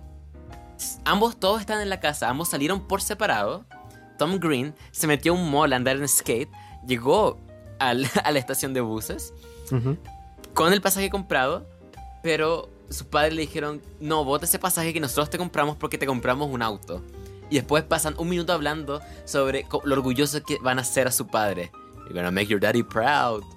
Proud. Es- Eso te pregunto, ¿cómo, cómo no, no, no piensas que esto es lo más fucking self-aware del mundo? Cuando pasan un minuto diciendo, "Va- te voy a hacer orgulloso, papá. Es que ¿Vas a ser orgulloso de tu padre? orgulloso. Eh, especialmente eso es lo que me pasa. Siento que, o sea, e, es self-aware en el sentido en que, como que eh, creo que es consciente de lo, lo, mala que es. mi, problema con el self-aware viene, viene en otras secuencias particulares. El, el, tema de ser consciente de lo chistosa que está haciendo. Como de lo chistoso que es lo que está mostrando. Porque describes eso y yo pienso, en la teoría, como que suena divertido. Pero al mismo tiempo pienso, eh, yo soy un, no diría que soy un fanático, pero soy, soy un fanático de ver muchas películas malas de comedia tontas. No sé, lo que, lo que hizo Adam Sandler, que es típico que la gente dice, no, Adam Sandler solía ser bueno. mentira, mentira. Happy Gilmore no es buena. Billy Madison no es buena. Big Daddy es una maldita basura. Eh, Anger Management también es una mierda. Entonces, cuando, cuando veo esto, pienso, esto es como una película de Adam Sandler, que es como, como oh, sí, no, vamos, vamos a presentar esta secuencia completamente ridícula, porque no es lo que te esperarías, por supuesto, esto, esto, esto es gente real, debería actuar de forma seria, en vez de estamos mostrando esto porque es ridículo y debería ser chistoso. Ay, no, no lo es. O, o, o, por ejemplo, toda la. Cada vez que aparece este hijo como del vecino, que como que se golpea, y se como la clásica broma de jaja, el niño que se golpea, como este clásico personaje recurrente que siempre le pasan cosas. Pero aquí la violencia es realista y al niño se le caen como los dientes, y llora y grita, y es, es muy, muy perturbador. Es que. O, quiero llevar a uno, de los puntos que más odié esta película. O sea, bueno, hay muchas cosas que odié, pero algo que, que realmente me molestó es que el nivel de, violencia y de como grosera que es la película me, parece... Mm, no, quiero usar la palabra excesivo, creo que es otra que la estoy buscando. Es como... Eh, no, me reí. Entiendo. Como que lo estaba viendo y pensaba, esto, esto es horrible. Y, la película como que toma, toma, tiene su, su, su mezcla, su como caja de sonido y sube todos los volúmenes lo más fuerte posible y hace este humor que es como todo el mundo gritando, todo el mundo sufriendo. Y me da mucha risa que, diga, que digas que particularmente la escena del hospital te pareció hilarante porque sí. odié esa escena, la detesté. en, ese momento yo estaba... Esta, película la vi, la vi en dos partes. La vi ayer en la noche y hoy en la mañana. Y creo que cuando dejé de verla fue ayer, justo después de esta escena del parto. Y cuando, cuando, cuando, cuando pasó eso dije, no, no, no puedo con esto. No, no puedo no puedo con esto. voy, a seguir viendo esto mañana. Muy mala decisión porque la vi en el metro. la vi en el Gente está al lado mío viendo cómo yo veía Freddy Got Fingered. Maravilloso. Em, yo, sé que la película no, no, busca ser realista, eso me queda completamente claro, pero yo solo podía ver fríamente, por ejemplo, al tipo, este tipo metiéndose en este hospital, fingiendo ser un médico, sacando un puto bebé de, de, de el útero de una mujer como dándolo vuelta, mordiendo el maldito cordón umbilical. Y esto, esto es horrible. Esto, es horrible. Es que creo, al menos en mi caso, creo que el humor va un poco más allá. No solamente, oh, esto es ridículo, es, no puedo creer que alguien haya puesto esto en una película. Mi, mi, teoría con Freddy Godfinger es la siguiente. Creo que eh, le dieron este presupuesto a, a Tom Green y dijo, voy a hacer la película más ridícula posible. O sea, no más ridícula, pero más, más extrema posible, en todo sentido. Voy a pasar de un momento pseudo sentimental a, a un momento extremo. Voy a pasar de un momento romántico a la chica diciendo, I, just wanna suck your cock. Y este como constante, como fucking, como whiplash, como latigazo que la película te lleva. Y el hecho de que esto exista es lo que creo lo que me da es como la mejor fuente de humor para mí. Es, o sea, que creo que si esto fuera mejor hecho o estuviera más controlado, lo odiaría probablemente. Que, creo que tendría la reacción que tú tuviste. Pero es, solo el hecho de verlo y, ver cómo, cómo él logró que esto se imprimiera en cines. Eh, es, es, maravilloso. Mi, problema es que estaba viendo esto y me recordaba demasiado una película como muy Forty Free, que igualmente odio con toda mi alma. Y yo pensaba, yo, yo como que lo pienso. ¿Qué diferencia entre esto y, y, por ejemplo, que hayan pensado, ¿no sería hilarante que Hugh Jackman tuviera testículos en el cuello? Como... Es que eh, la, diferencia para mí es que creo que la película sí se autojustifica en el sentido de que creo que todas las escenas de Gord con el, um, estudio de animación son probablemente réplicas exactas de lo que el estudio le dijo a Tom Green. Como que todas las críticas que el estudio le da son, me imagino, cosas que perfectamente se aplican a esta película todo esto dice como, tu dibujo, esto no tiene sentido, dale sustancia, métete en los personajes, que, que cosas pasen, que, que te importen tus personajes. Y después Tom Green interpreta esto de métete en tu personaje, de, ah, voy a meterme dentro de un, un puto eh, Venado. deer, venado en, en, en la calle. Y después voy a ir a masturbar un, un caballo. Es que No, no, no. cre- creo que también mi problema ahí es que creo que la actuación de Tom Green es muy molesta. Muy. Muy molesta. Entonces me pasa que cuando ves, por ejemplo, este tipo gritando y moviéndose y haciendo estas cosas, no, ve- no veo nada de carisma en él. Y, y eso me- Entiendo, me, me quita mucho la experiencia. No puedo verlo y pensar como, oh, esto, esto es divertidísimo, porque él encuentro que es una persona molesta que, que odiaría conocer la vida real, odiaría Ujú. verlo, odiaría interactuar con alguien así. En- ni, siquiera, Ujú. a- a- ni siquiera hablando como del personaje, hablando del actor. Me da la sensación que una persona que, que cree que el tipo de humor es como gritar y, y- y todo esto y siento como... No, no, el tipo de gente que, que yo me taparía la cara y diría, no, no, no, no. Entiendo, enti- entiendo, entiendo perfecto. O sea, que voy a defender esta película a toda costa, pero ent- entiendo perfectamente por qué la odias. Sí, so- solo creo, es como explicar un poco más como sí. por, qué, por qué conmigo resuena tanto esta película. Eh. Me, me- me gustaría que hablemos un poco del personaje, del interés amoroso en esta película. ¿Qué, qué- qué opin- qué opinas de ella? horrible. Mira, el- va- el- está esta escena en, en que e- e- ella cuenta que, o sea, se muestra que ella es eh, eh, discapacitada, que no puede mover las piernas, y le dice que le pegue. Y ya- ya- creo que ya llevamos como media hora de la película en ese instante, ¿o no? Más o menos. Sí, más, más o menos. Y ya hemos visto violencia, hemos visto eh, sangre, hemos visto bebés y este tipo mordiéndole un cordón umbilical, hemos visto. Hemos visto cómo lame- cómo un hueso. masturba a un caballo. Entonces, yo cuando ella le dice, golpeame hasta que salga sangre, yo, yo estaba así, como tapándome la cara, pensando, ay, no, no le va a quebrar las piernas, ¿verdad? No va a ser, va, no. Y, y como ella gritaba, y como un poco se, le salían orgasmos, yo solo veo sentir vergü- vergüenza ajena Sí. sentía vergüenza ajena por, por ella, sentía vergüenza ajena por mí, estaba, estaba est- creo que esa la vi como antes de salir, entonces todavía no, no me no estaba con nadie, pero igual sentía vergüenza ajena, tanto solo en mi pieza viendo la película en mi celular pensaba, esto es, horrible. Horrible. Algo que, Em. algo que me encanta del personaje de ella es que creo que refleja perfectamente lo vacío que son los intereses amorosos en esta clase de comedia. Que, creo que esta, esta película son todos estos tropos que controlados pueden ser adorables o pasables o incluso graciosos, pero si los llevas al extremo te das, creo que te das cuenta de lo superficiales y horribles que son y siento que esta es como es Tom Green casi gritándonos a todos como estas son las comedias de hoy en día, eh, esto es lo que ven, esto es lo que les gusta. Y, y, me- y siento que la parte en la que muestra refleja es con el personaje de la novia, que básicamente todo su punto es que le gustan los cohetes y le gusta mamar a Tom Green. Y eso es todo lo que es su personaje, es todo. Le gusta que la golpeen y le gusta chupar a Tom Green. Y es. Es maravilloso lo superficial que es. Me encanta.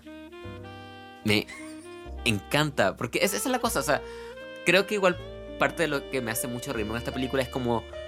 También un poco esa como vergüenza, un poco como de, oh Dios, estoy viendo esto, no puedo creerlo.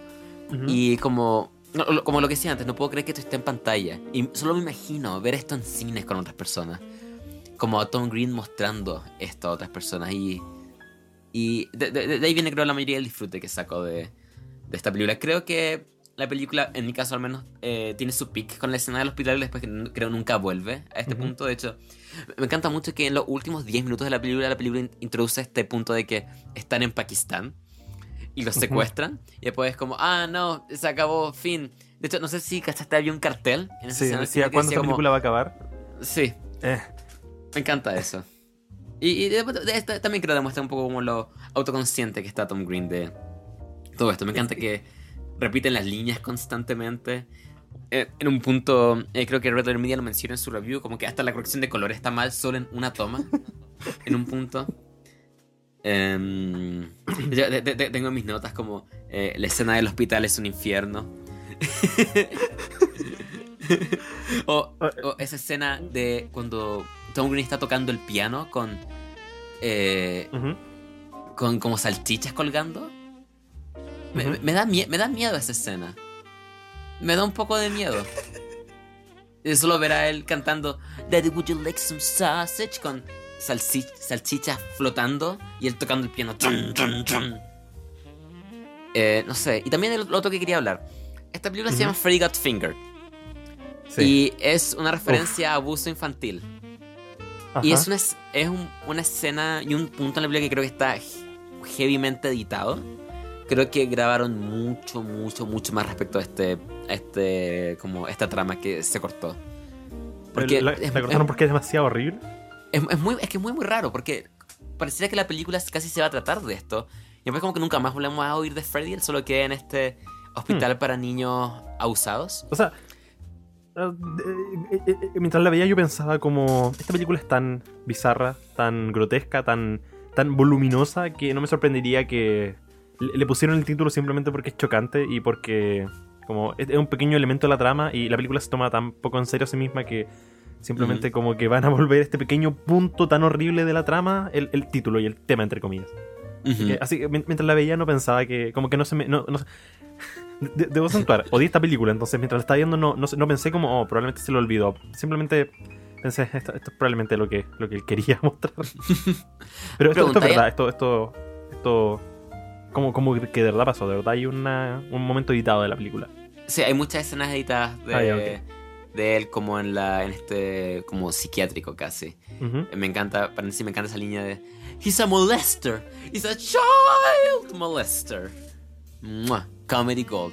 Cobo, ¿hay algo que te haya gustado de esta película? No nada nada no, no te puedo decir no, solo será el punto de esta película que me ha gustado Me Eh, encanta que pasamos de los paragos de Cherburgo a esto. Sí, eh, Mm. quiero mencionar el hecho de que, mira, una de mis, películas- una de mis comedias favoritas, de hecho, es em, eh, Loco por Mary, de los hermanos Ujú. Farrelly. Y otra película que yo igual, como que mientras la veía, la comparaba, porque igual es una película, ¿tú, tú la has visto? No, no lo he visto. Bueno, pero, a- a- a- no sé, quizás pseudo spoiler, pero son escenas que según yo son muy como icónicas. Filo, Ujú. la voy a mencionar levemente. El tema es que es una película que igual encuentro muy grotesca, fue de los hermanos Farrelly y los hermanos Farrelly a mi, a mi parecer solo esta es la única película ligeramente fantástica yo amo esta película pero todo el resto ha sido como de lo bueno hasta lo terrible y en ese, en ese filme lo que me gustaba es que uno tenía actores muy carismáticos como Cameron Diaz y Ben Stiller y había cierto contraste cómico entre lo, lo grotesco que era y lo como real de la situación onda no sé tienes una escena en que en que mm, tienes a Cameron Díaz echando, echándose semen en, en- en el pelo.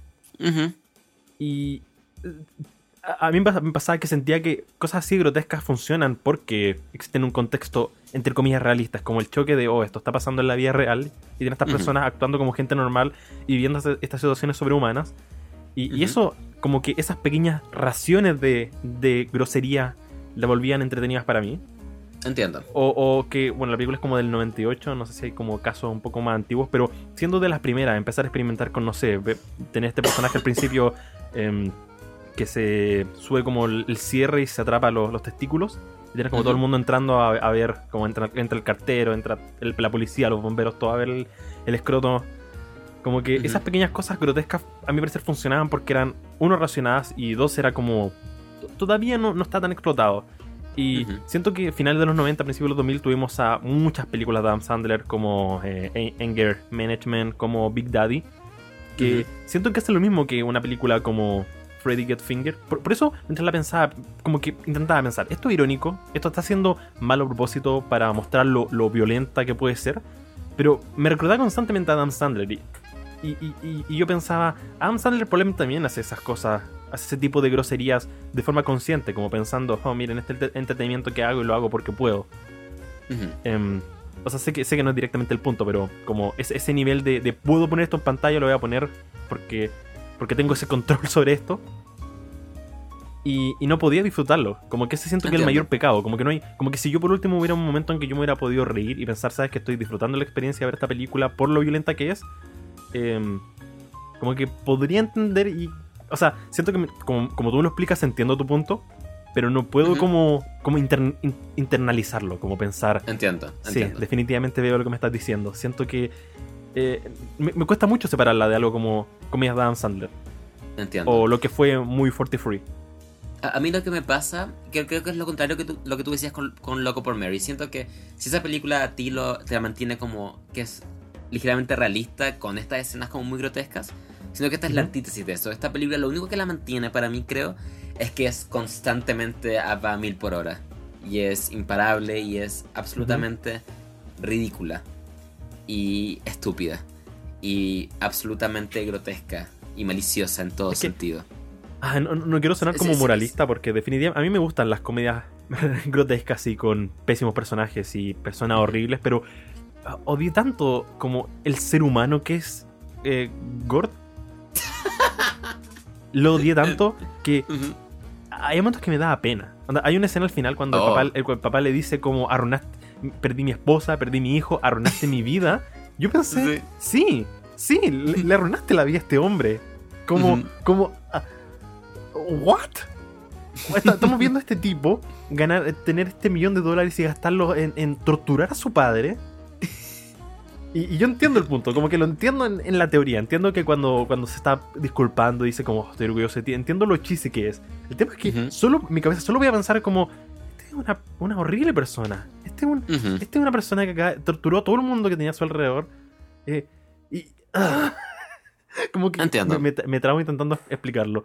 Si- Siento que hay tantos instantes donde el personaje es tan ruidoso y tan molesto que cada vez que tiene estos pequeños instantes de, de pseudo redención, So- solo mi cabeza vuelve a estas escenas horribles de él y, y, y me da hasta pena.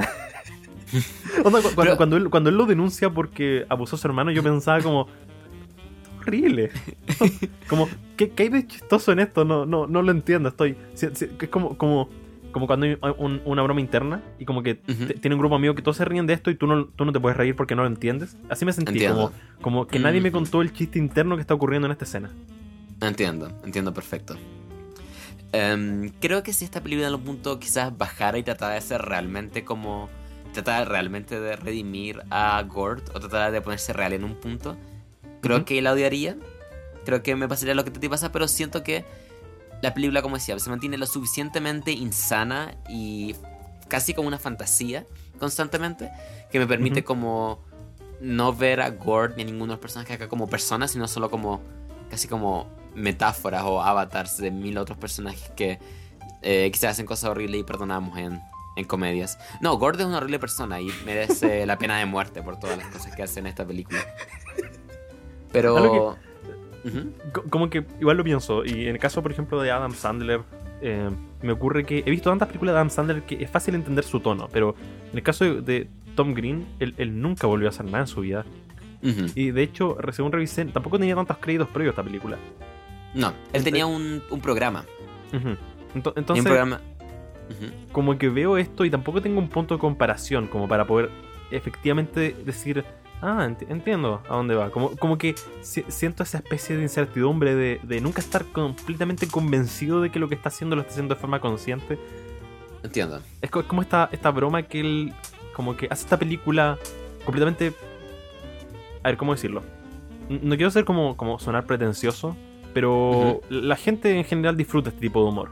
Como, como no irónicamente. Como, yo, enti- yo entiendo cómo tú lo disfrutas, pero yo creo que hay mucha gente que probablemente se ríe de esta película por lo por- solo como como pasó esto, qué, chistoso.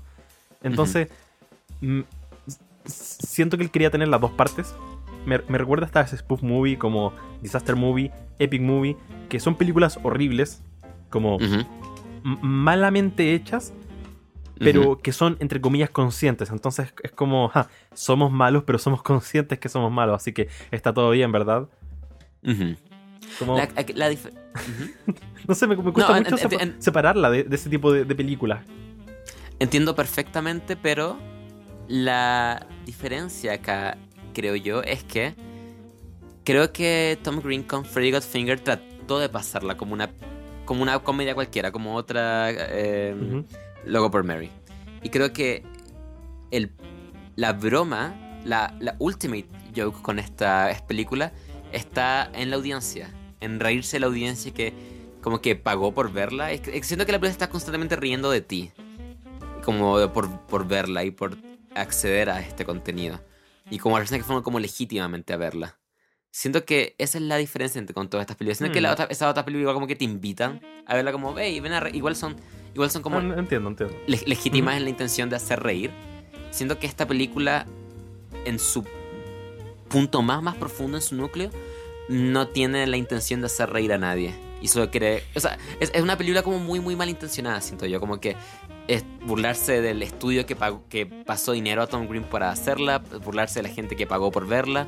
Es solamente como un- una, una gran broma y voy a gastar todo este... Es, es como Gordon en la película. Le da todo este millón de dólares y solo lo usa para hacer cosas horribles. Sino que esa es una perfecta, perfecta metáfora de lo que es esta película. Y... O sea, Ahora, ahora, que lo menciona, igual creo que creo que lo puedo entender mejor porque no sé cómo considerar que él fue a recibir todo su ratzi. Como que me da la sensación de que sí debe ser bastante consciente de, de que hizo una película horrible, como, como, como tú dices, malintencionadamente. Ujú. Y la, la- también la otra diferencia que siento con estas otras como comedias de Adam Sandler o comedias de ese tiempo es que cuando Adam Sandler pone su momento como triste o emotivo al final, es sincero, siento yo. Así es, sí, es cierto. En, en, en, en Grown Ups o en todas estas películas cuando está el momento de, oh chiquillo, la embarramos, tenemos que hacer esto para el clímax de la película, es totalmente sincero y siento que Adam quiere que te empatices con el personaje y es casi una ilusión de, o el personaje está triste por la que hay que empatizar con él. Pero aquí siento todo lo contrario, siento que cada momento en el que Tom Green y su, y su padre y Rip Torn como que están como, sobre todo al final, como, oh sí, siempre estuve orgulloso de ti, padre, es total, totalmente falso a propósito. Y es una total, total parodia estos momentos. Siento que eso es lo que las separa. Siento que en ningún momento la película se mantiene irónica y horrible. Pero incluso cuando trata de ser como sensible y emocional, eso también es irónico. Siento que es eh, lo que antes, si tratara en un mundo la película realmente ser humana y real, odiaría, Ujú. porque sentiría, wow, esto es totalmente en contra de... O sea, esta película se mantiene bajo la tesis de que todo está hecho mal a propósito. Y siento que si la película tratara de ser real en algún punto, traicionaría eso. Y siento que lo valiente de esta película y lo creo lo que lo hace única es que la película en ningún, ningún, ningún punto intenta tocar de verdad con su audiencia. O hacer, darle como algo bueno al espectador. Y siento que ese compromiso a ser horrible y a ser cringe, y siento que también de parte del cringe es esa incomodidad que sentiste al verla, Ujú. es, es, es- es parte, es parte del chiste también, creo yo. Entiendo totalmente si no te gusta y le das un 1 de 10.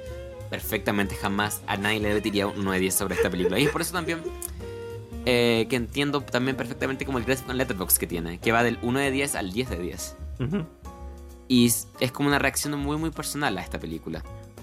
Em, y lo. Oh, rayos, olvidé lo que iba a decir. Ah, claro. Y lo, lo- lo otro, por lo, lo que parece interesante: eh, Adult Swim nació a los meses después del lanzamiento de esta película. No digo que nació por esta película, pero siento que esta película marca el génesis de lo que es el humor cringe.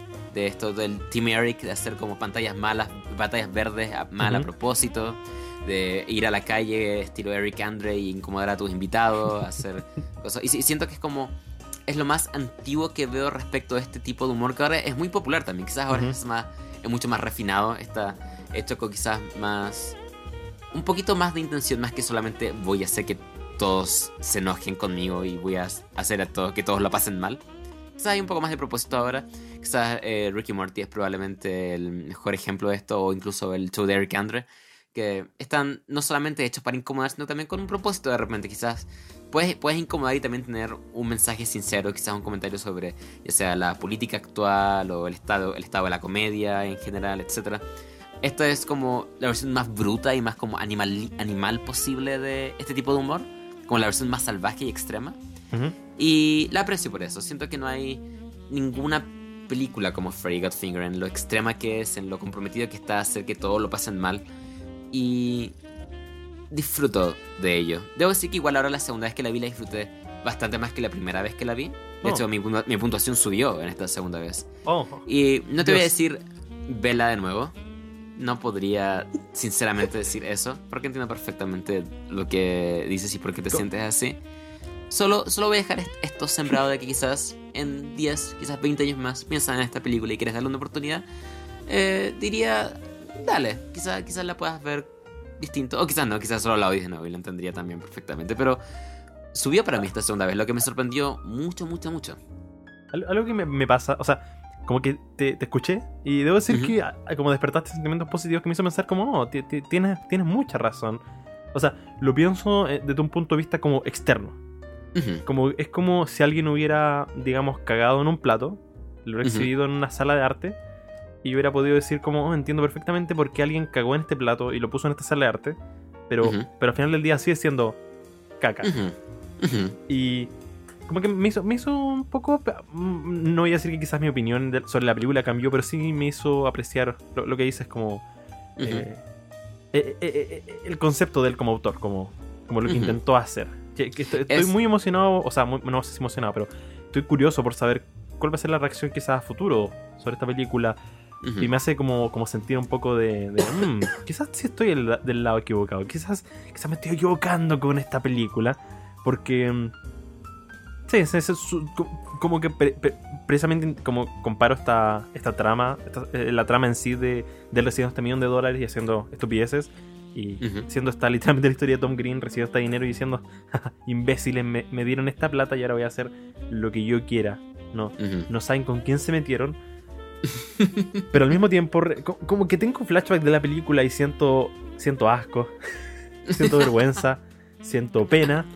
Siento que es un- un- una película que quizás apunta tan alto que, que cae, que, que como que eh, es casi al revés, intenta ser tan, tan como refrescante el- en su tratamiento que da la vuelta y si- sigue siendo horrible. Entiendo perfecta, perfectamente. Siento que es, es una película de la cual conceptualmente es muy divertido e interesante hablar de ella. Pero la experiencia de sentarte y estar la hora, hora 20 ahí es, es cansador. De, de hecho, debo decir que algo que ayudó bastante esta vez. También la vi en dos partes. De hecho, bueno, avancé un Ah. poco más que tú. Creo que vi la primera hora de la película anoche. Y vi los últimos 20 minutos ya en la mañana. Y siento que esa Mm. pausa, como que ya para la minuto 50, como que ya, ya no me estaba riendo de nuevo. Bueno, eso, como decía, sentía que el pic de la película era la escena del hospital. Pero cuando la retomé, ¿no? En la mañana, con ojos frescos, un poco más descansado, volví a reírme de ella. Y siento que quizás eh, es harto que recibir en una hora 20 seguido. Sí, igual igual creo que algo que la película tiene en contra, y com- comparándola precisamente con algo como quizás la televisión, es que creo que la película es tan eh, subida de tono que llega un momento en que se vuelve algo natural quizás en el mismo tono Sí, de la como que película. te, Pues, Sí, en la, en la escena final cuando él eh, masturba a este elefante, cuando, él está cuando él está al lado del elefante, yo pensé, lo masturba, ¿verdad? Ahí está. No, lo está masturbando. Entonces, ya ese shock de, de oh, está masturbando a un elefante eh, se volvió completamente eh, insensible precisamente porque la película ya era tan grotesca hasta ese punto. Entiendo. Eh, en ese caso, No, quizás, sí, estoy- quizás se vería estoy- me- estoy- mejor beneficiada si fuera algo como televisión, como 20 minutos de esto racionado y, y mejor distribuido, quizás me hubieran entretenido más. No, no- no sé si es particularmente el caso, porque yo a los minutos 20 ya la estaba odiando, pero, pero puedo imaginarme quizá un, un mejor tratamiento en ese caso. Sí, y eso es lo que creo que personas, o sea, no sé qué tan inteligente es Tom Green realmente, no sé qué tanto esto está planeado. Quizás no, quizás es solamente, quizás es la película que quiso hacer. De verdad, creo que no, pero pongamos el caso sea, que sí. Algo Creo que, que yo pienso ahora es que creo que está, como que a pesar de todo, de, de comprender completamente tu punto, yo sigo creyendo que esta es probablemente una de las peores películas de la historia. Y, y creo que quizás, como que está bien, como que como que si voy y le digo a Tom Green, Tom Green, ¿sabes que Creo que Freddy Godfinger es una de las peores películas de la historia, me dice, bacán, como eso es lo que quería. Sí. Quería hacer una de las peores películas de la historia y lo logré. Hice, hice mi cometido. Y- Em, Y, y creo que quizás eso también es algo que me mata porque creo que eh, hacer una película mala por accidente eh, lo encuentro quizás más entretenido que hacer una película mala por porque quisiste hacerlo. No sé, disfruto. Mientras la. ah, ah, extraño, esta película me hizo recordar tantas películas como de Dan Sandler hasta esta spoof movie, hasta Muy Fuerte Free. También me hizo pensar en The Room, pensando. Wow, disfruto tanto. eh, como que siento que la calidad es la misma. Como The Room, esto, pero The Room eh, al menos salió mal porque. por accidente. Esto, Sí, es que cada decisión fue hecha a propósito de hacer esto lo más horrible y grotesco posible.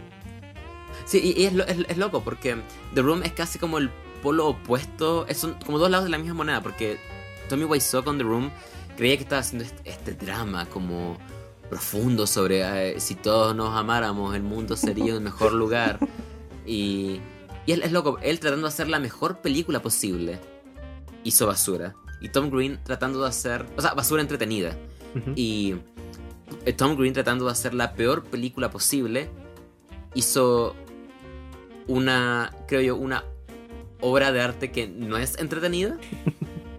es, es un- que Sí. son como polos absolutamente opuestos. Es una bastante de- linda metáfora. Oh, muchas gracias. Eh, Em, lo último, último, último que quería mencionar es que como, como decía, no sé si Tom Green es la persona más inteligente del mundo. Quizás no lo es, pero me alegra si esta película dio paso a que personas más inteligentes o personas con más sentido de propósito tomaran este concepto o, esta, o las enseñanzas de esta película y les, les pusieran a cabo con contenido que ahora amo, como Team Eric. Team Eric, un capítulo dura como 8 minutos, Ujú. 10 minutos, que creo que es un muy buen consumible tiempo de esta clase de contenido. Porque cansa, es verdad, estoy totalmente de acuerdo en el punto de que te, te insensibiliza, pero al final es. Pero al final es un poco como. mm. Como dice, el- creo que el pick está en, los primeros, en la primera media hora de ahí. Como que baja, baja un poquito. Se, se mantiene para mí. Pero. O sea, si se hubiera mantenido el nivel que está en la escena del hospital, para mí al menos creo que habría sido Odio. hasta un. Charlie, detesto que, este- que hables tan bien de la escena en el hospital. Odio esa No, es, escena. que, es que es maravillosa. La odio. Porque, porque- Odio con mi alma esa escena. Odio ese. Este fue el Eh. momento que yo dije, esto, esto es una de las peores películas de la historia y, y nunca se salvó. Para mí ese fue como el Así- punto, ese, ese como, como umbral de no retorno. Ese momento en que dije, esto, esto es espantoso y, y- y no informa que se redima a sí misma. Oh, de hecho es loco, porque en ese punto y esta, si esta película se mantiene así, esto es un 10 de 10 para mí. Polo completamente opuesto, me encanta. Porque es que están... Ah, de, de hecho en un punto, eh, mi novia, cuando llegamos a ese punto como que se tapó los ojos de la cara, cuando Tom Green como que cuelga del cordón umbilical con el bebé hacia atrás. Y ahí está como, ah, no, ah, y después cuando empieza como a girarlo. Y están estas, Eh. estas mujeres como tocando como estos, estos tambores tribales. Y está, y está su amigo al lado con una pierna rota que no sé por qué está al lado de las mujeres Ah, ah, también cuando le lame la pierna. Ah, Sí. Había borrado esa, esa- esa memoria de mi, de mi cabeza. Eh, o la segunda vez que ve a los caballos cuando están tirando y él se pone a comer un sándwich grotescamente. Mmm. Qué bonito, qué bonito. Estoy, estoy curioso si mm, todos los penes de animales que vimos en esta película son, son de verdad o habrán sido. Yo Props. creo, creo que no, creo que eran props O sea, probablemente. o, sea, o sea que estoy bastante seguro que el pene de elefante probablemente era prop, sí, pero, sí. pero el, el de caballo.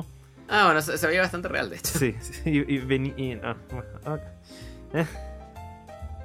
Em, ¿Hay algo más que quieras decir de Freddy Got Finger? O sea, bueno, quizá algo que no tocamos mucho es que odio todo el elenco por, por igual. Eh, sale Drew Barrymore en esta película. Sí, de que de hecho era la esposa o novia de Tom Green en su momento. Salieron, estuvieron juntos por un muy corto tiempo. De- de- fue nominada al, al Razzie por esta película. Hell yeah. Fue, fue- fue fantástico ver esta película y buscar los Razzie y darme cuenta de la cantidad de nominaciones y, y, y victorias que tuvo. Y, y mientras- y cuando vi que Drew Barrymore fue nominada, pensé, espera, ella, ella salía. ¿En qué? ¿What? Como que Ujú. ni, ni, ni, ni me percaté. Eh, ¿cómo, ¿Cómo se llama el, el actor que hacía el papá? Eh, Rip Turn. Sí, mientras lo voy a pensar, este es como un bootleg eh, Jack Nicholson. Supongo que sí. Ah, Ay, Dios. Eh, Co, ¿qué nota le darías Uno. a Freddy un 1 de 10 para. ¿Alguien Ya, yo tiene- le- Mira, alguien tenía que hacerlo en algún momento. Uno, uno de los dos tenía que en algún momento dar, el- dar el primer uno. O varios Sí. de 10, pero Muy bien. voy a ser la primera persona en dar ese punto. Eh, ¿Cómo- yo le cómo que- Siento que si le subiera la nota estaría siendo un poco deshonesto, incluso con el Sí. propósito, porque creo que creo que Tom Green decidió hacer la peor película de la historia y a mi parecer lo logró. Entonces voy a voy a concederle ese favor y le voy a poner un 1 porque creo que consiguió hacer todo lo malo que se podía hacer con una película. Y estoy, estoy- estoy muy, Excelente. estoy muy curioso porque soy el primer uno al menos de mis de mis como seguidores de, de Letterboxd. Lo cual me hace pensar, es- es- es- estoy, estoy equivocado, estoy, estoy dando mal esta película. Pero- Es, es, es loco ahora decir que Freddy Got Finger es un 1 podría ser hasta un hot take. Sí. Qué maravilloso. Eh, de- Para ti, ¿en qué, Eh, qué nota quedó? Yo le la subí a un 7 de 10. Magnífico. Eh, Más alta que Submarine y más alta que Frank. Fuck the police. mira, ah, Got 'em. en- me encuentro fantástico que eh, antes de la- hace um, un, un par de días nuestra diferencia más grande era Frank, porque yo tenía un 9 y tú tenías un 3. Y esa Ujú. diferencia quedó cortada, pero ahora tenemos de nuevo la, la mayor diferencia, em, que, que es de 6 puntos. Maravilloso. No sé si, no sé si nos Em, recuperemos de esto. Freddy Got Fingered, obra anárquica de arte o la peor película de la historia. Ustedes decidan. Eh, díganos en los comentarios, ¿han visto Freddy Got Fingered? ¿Qué les parece? ¿Les gusta? ¿La odian? ¿De qué lado, de qué lado están? ¿Team Charlie? ¿Team Cobo? Y Cobo, tú tienes una recomendación Sí, para el próximo capítulo. yendo en el, en el espíritu de, de lo que veníamos hablando sobre películas de culto, películas poco apreciadas, de- decidí hacerlo. Voy a recomendar Jennifer's Body, que, Uh, que hablé de ella el, el ca- el episodio pasado, dirigida por Karin Kusama, escrita por Diablo Cody. Tengo muchas ganas yo de verla de nuevo, así que pensé, oh, ¿por qué no mejor también recomendarla y tener la oportunidad de hablar de esta, esta película que mm, eh, está muy mal evaluada tanto por críticos como eh, fanáticos? Y yo creo que si hubiera sido estrenada en 2019, esta película habría sido un, un- un hit. Esta es la, la obra Mm. feminista del movimiento Me Too que, que se necesita, Mm. pero que llegó 10 años antes, entonces... em, lo- lo- los ejecutivos de Fox pensaron que era más era mejor em, dirigirla a chicos, ya que Megan Fox era como este, este icono sexual de finales de los 2000. Así que ya saben, ya saben, chicos, si quieren escuchar la discusión de Jennifer's Body, dirigida por Karen Kusama. eh, También conocida como Diabólica Tentación, hablando, hablando del, del- del marketing en Latinoamérica. Me, encanta mucho que eh, Freddy Got Finger en español le pusieron eh, fuera de casa.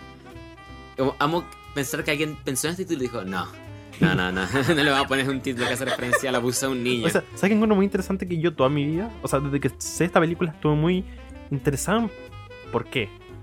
Como, ¿Por qué Freddy Got Finger? Como, Ya, ahora lo sabes. Y Sí. no sé si no sé si te gustó la respuesta, no, sé No. si estás satisfecho. soy muy poco satisfecho con esta respuesta. Así que si quieren escuchar la discusión de Jennifer's Body, que va a ser con spoilers en el próximo capítulo, véanla, tienen una semana o dos, o lo que es, no, no tengo idea cuándo va a ser el próximo capítulo, solo véanla. y em, vamos a tener una bonita, bonita discusión ajá, sobre Jennifer's sigan- Body. Síganos en nuestras redes sociales. Yo soy Baja Frecuencia en YouTube, El Cobalto en, en Twitter, Instagram y Letterboxd para que vayan a seguirme por ahí. Yo soy, y tomen nota, Corta Negro en YouTube, Put the Lime Down en Twitter, eh, Charlie Boy en Letterboxd y Charlie Doc en Instagram. Así que Eso todos los cierto. Charlies, Eso es todas las tan, tan combinaciones. sencillo de anotar. por supuesto. Eh, Eh, ah, también que- eh, he estado haciendo todo lo posible por subir todos los capítulos de Sin Expectativas a Spotify, así que si quieren, si, si no quieren tener, si no han pagado todavía su YouTube Premium y quieren escuchar esto de la pasada, pueden ir a los enlaces de Spotify y escucharnos, acompañar su día, su jornada. Estamos ahí en todas las plataformas disponibles para ustedes. Maravilloso. Sólido, Qué- sólido programa. Sí, Hubo sí. discusión. El- creo que el programa más corto que hemos tenido en, en la historia. Sí, o cuánto. Oh, menos de dos horas. Amazing. Hell yeah. Así que eso, nos despedimos, que les vaya bien, nos vemos en el próximo capítulo. Chao, chiquillos. Adiós. Suerte. Corte abrupto. Adiós, adiós. Ah, ah, ah.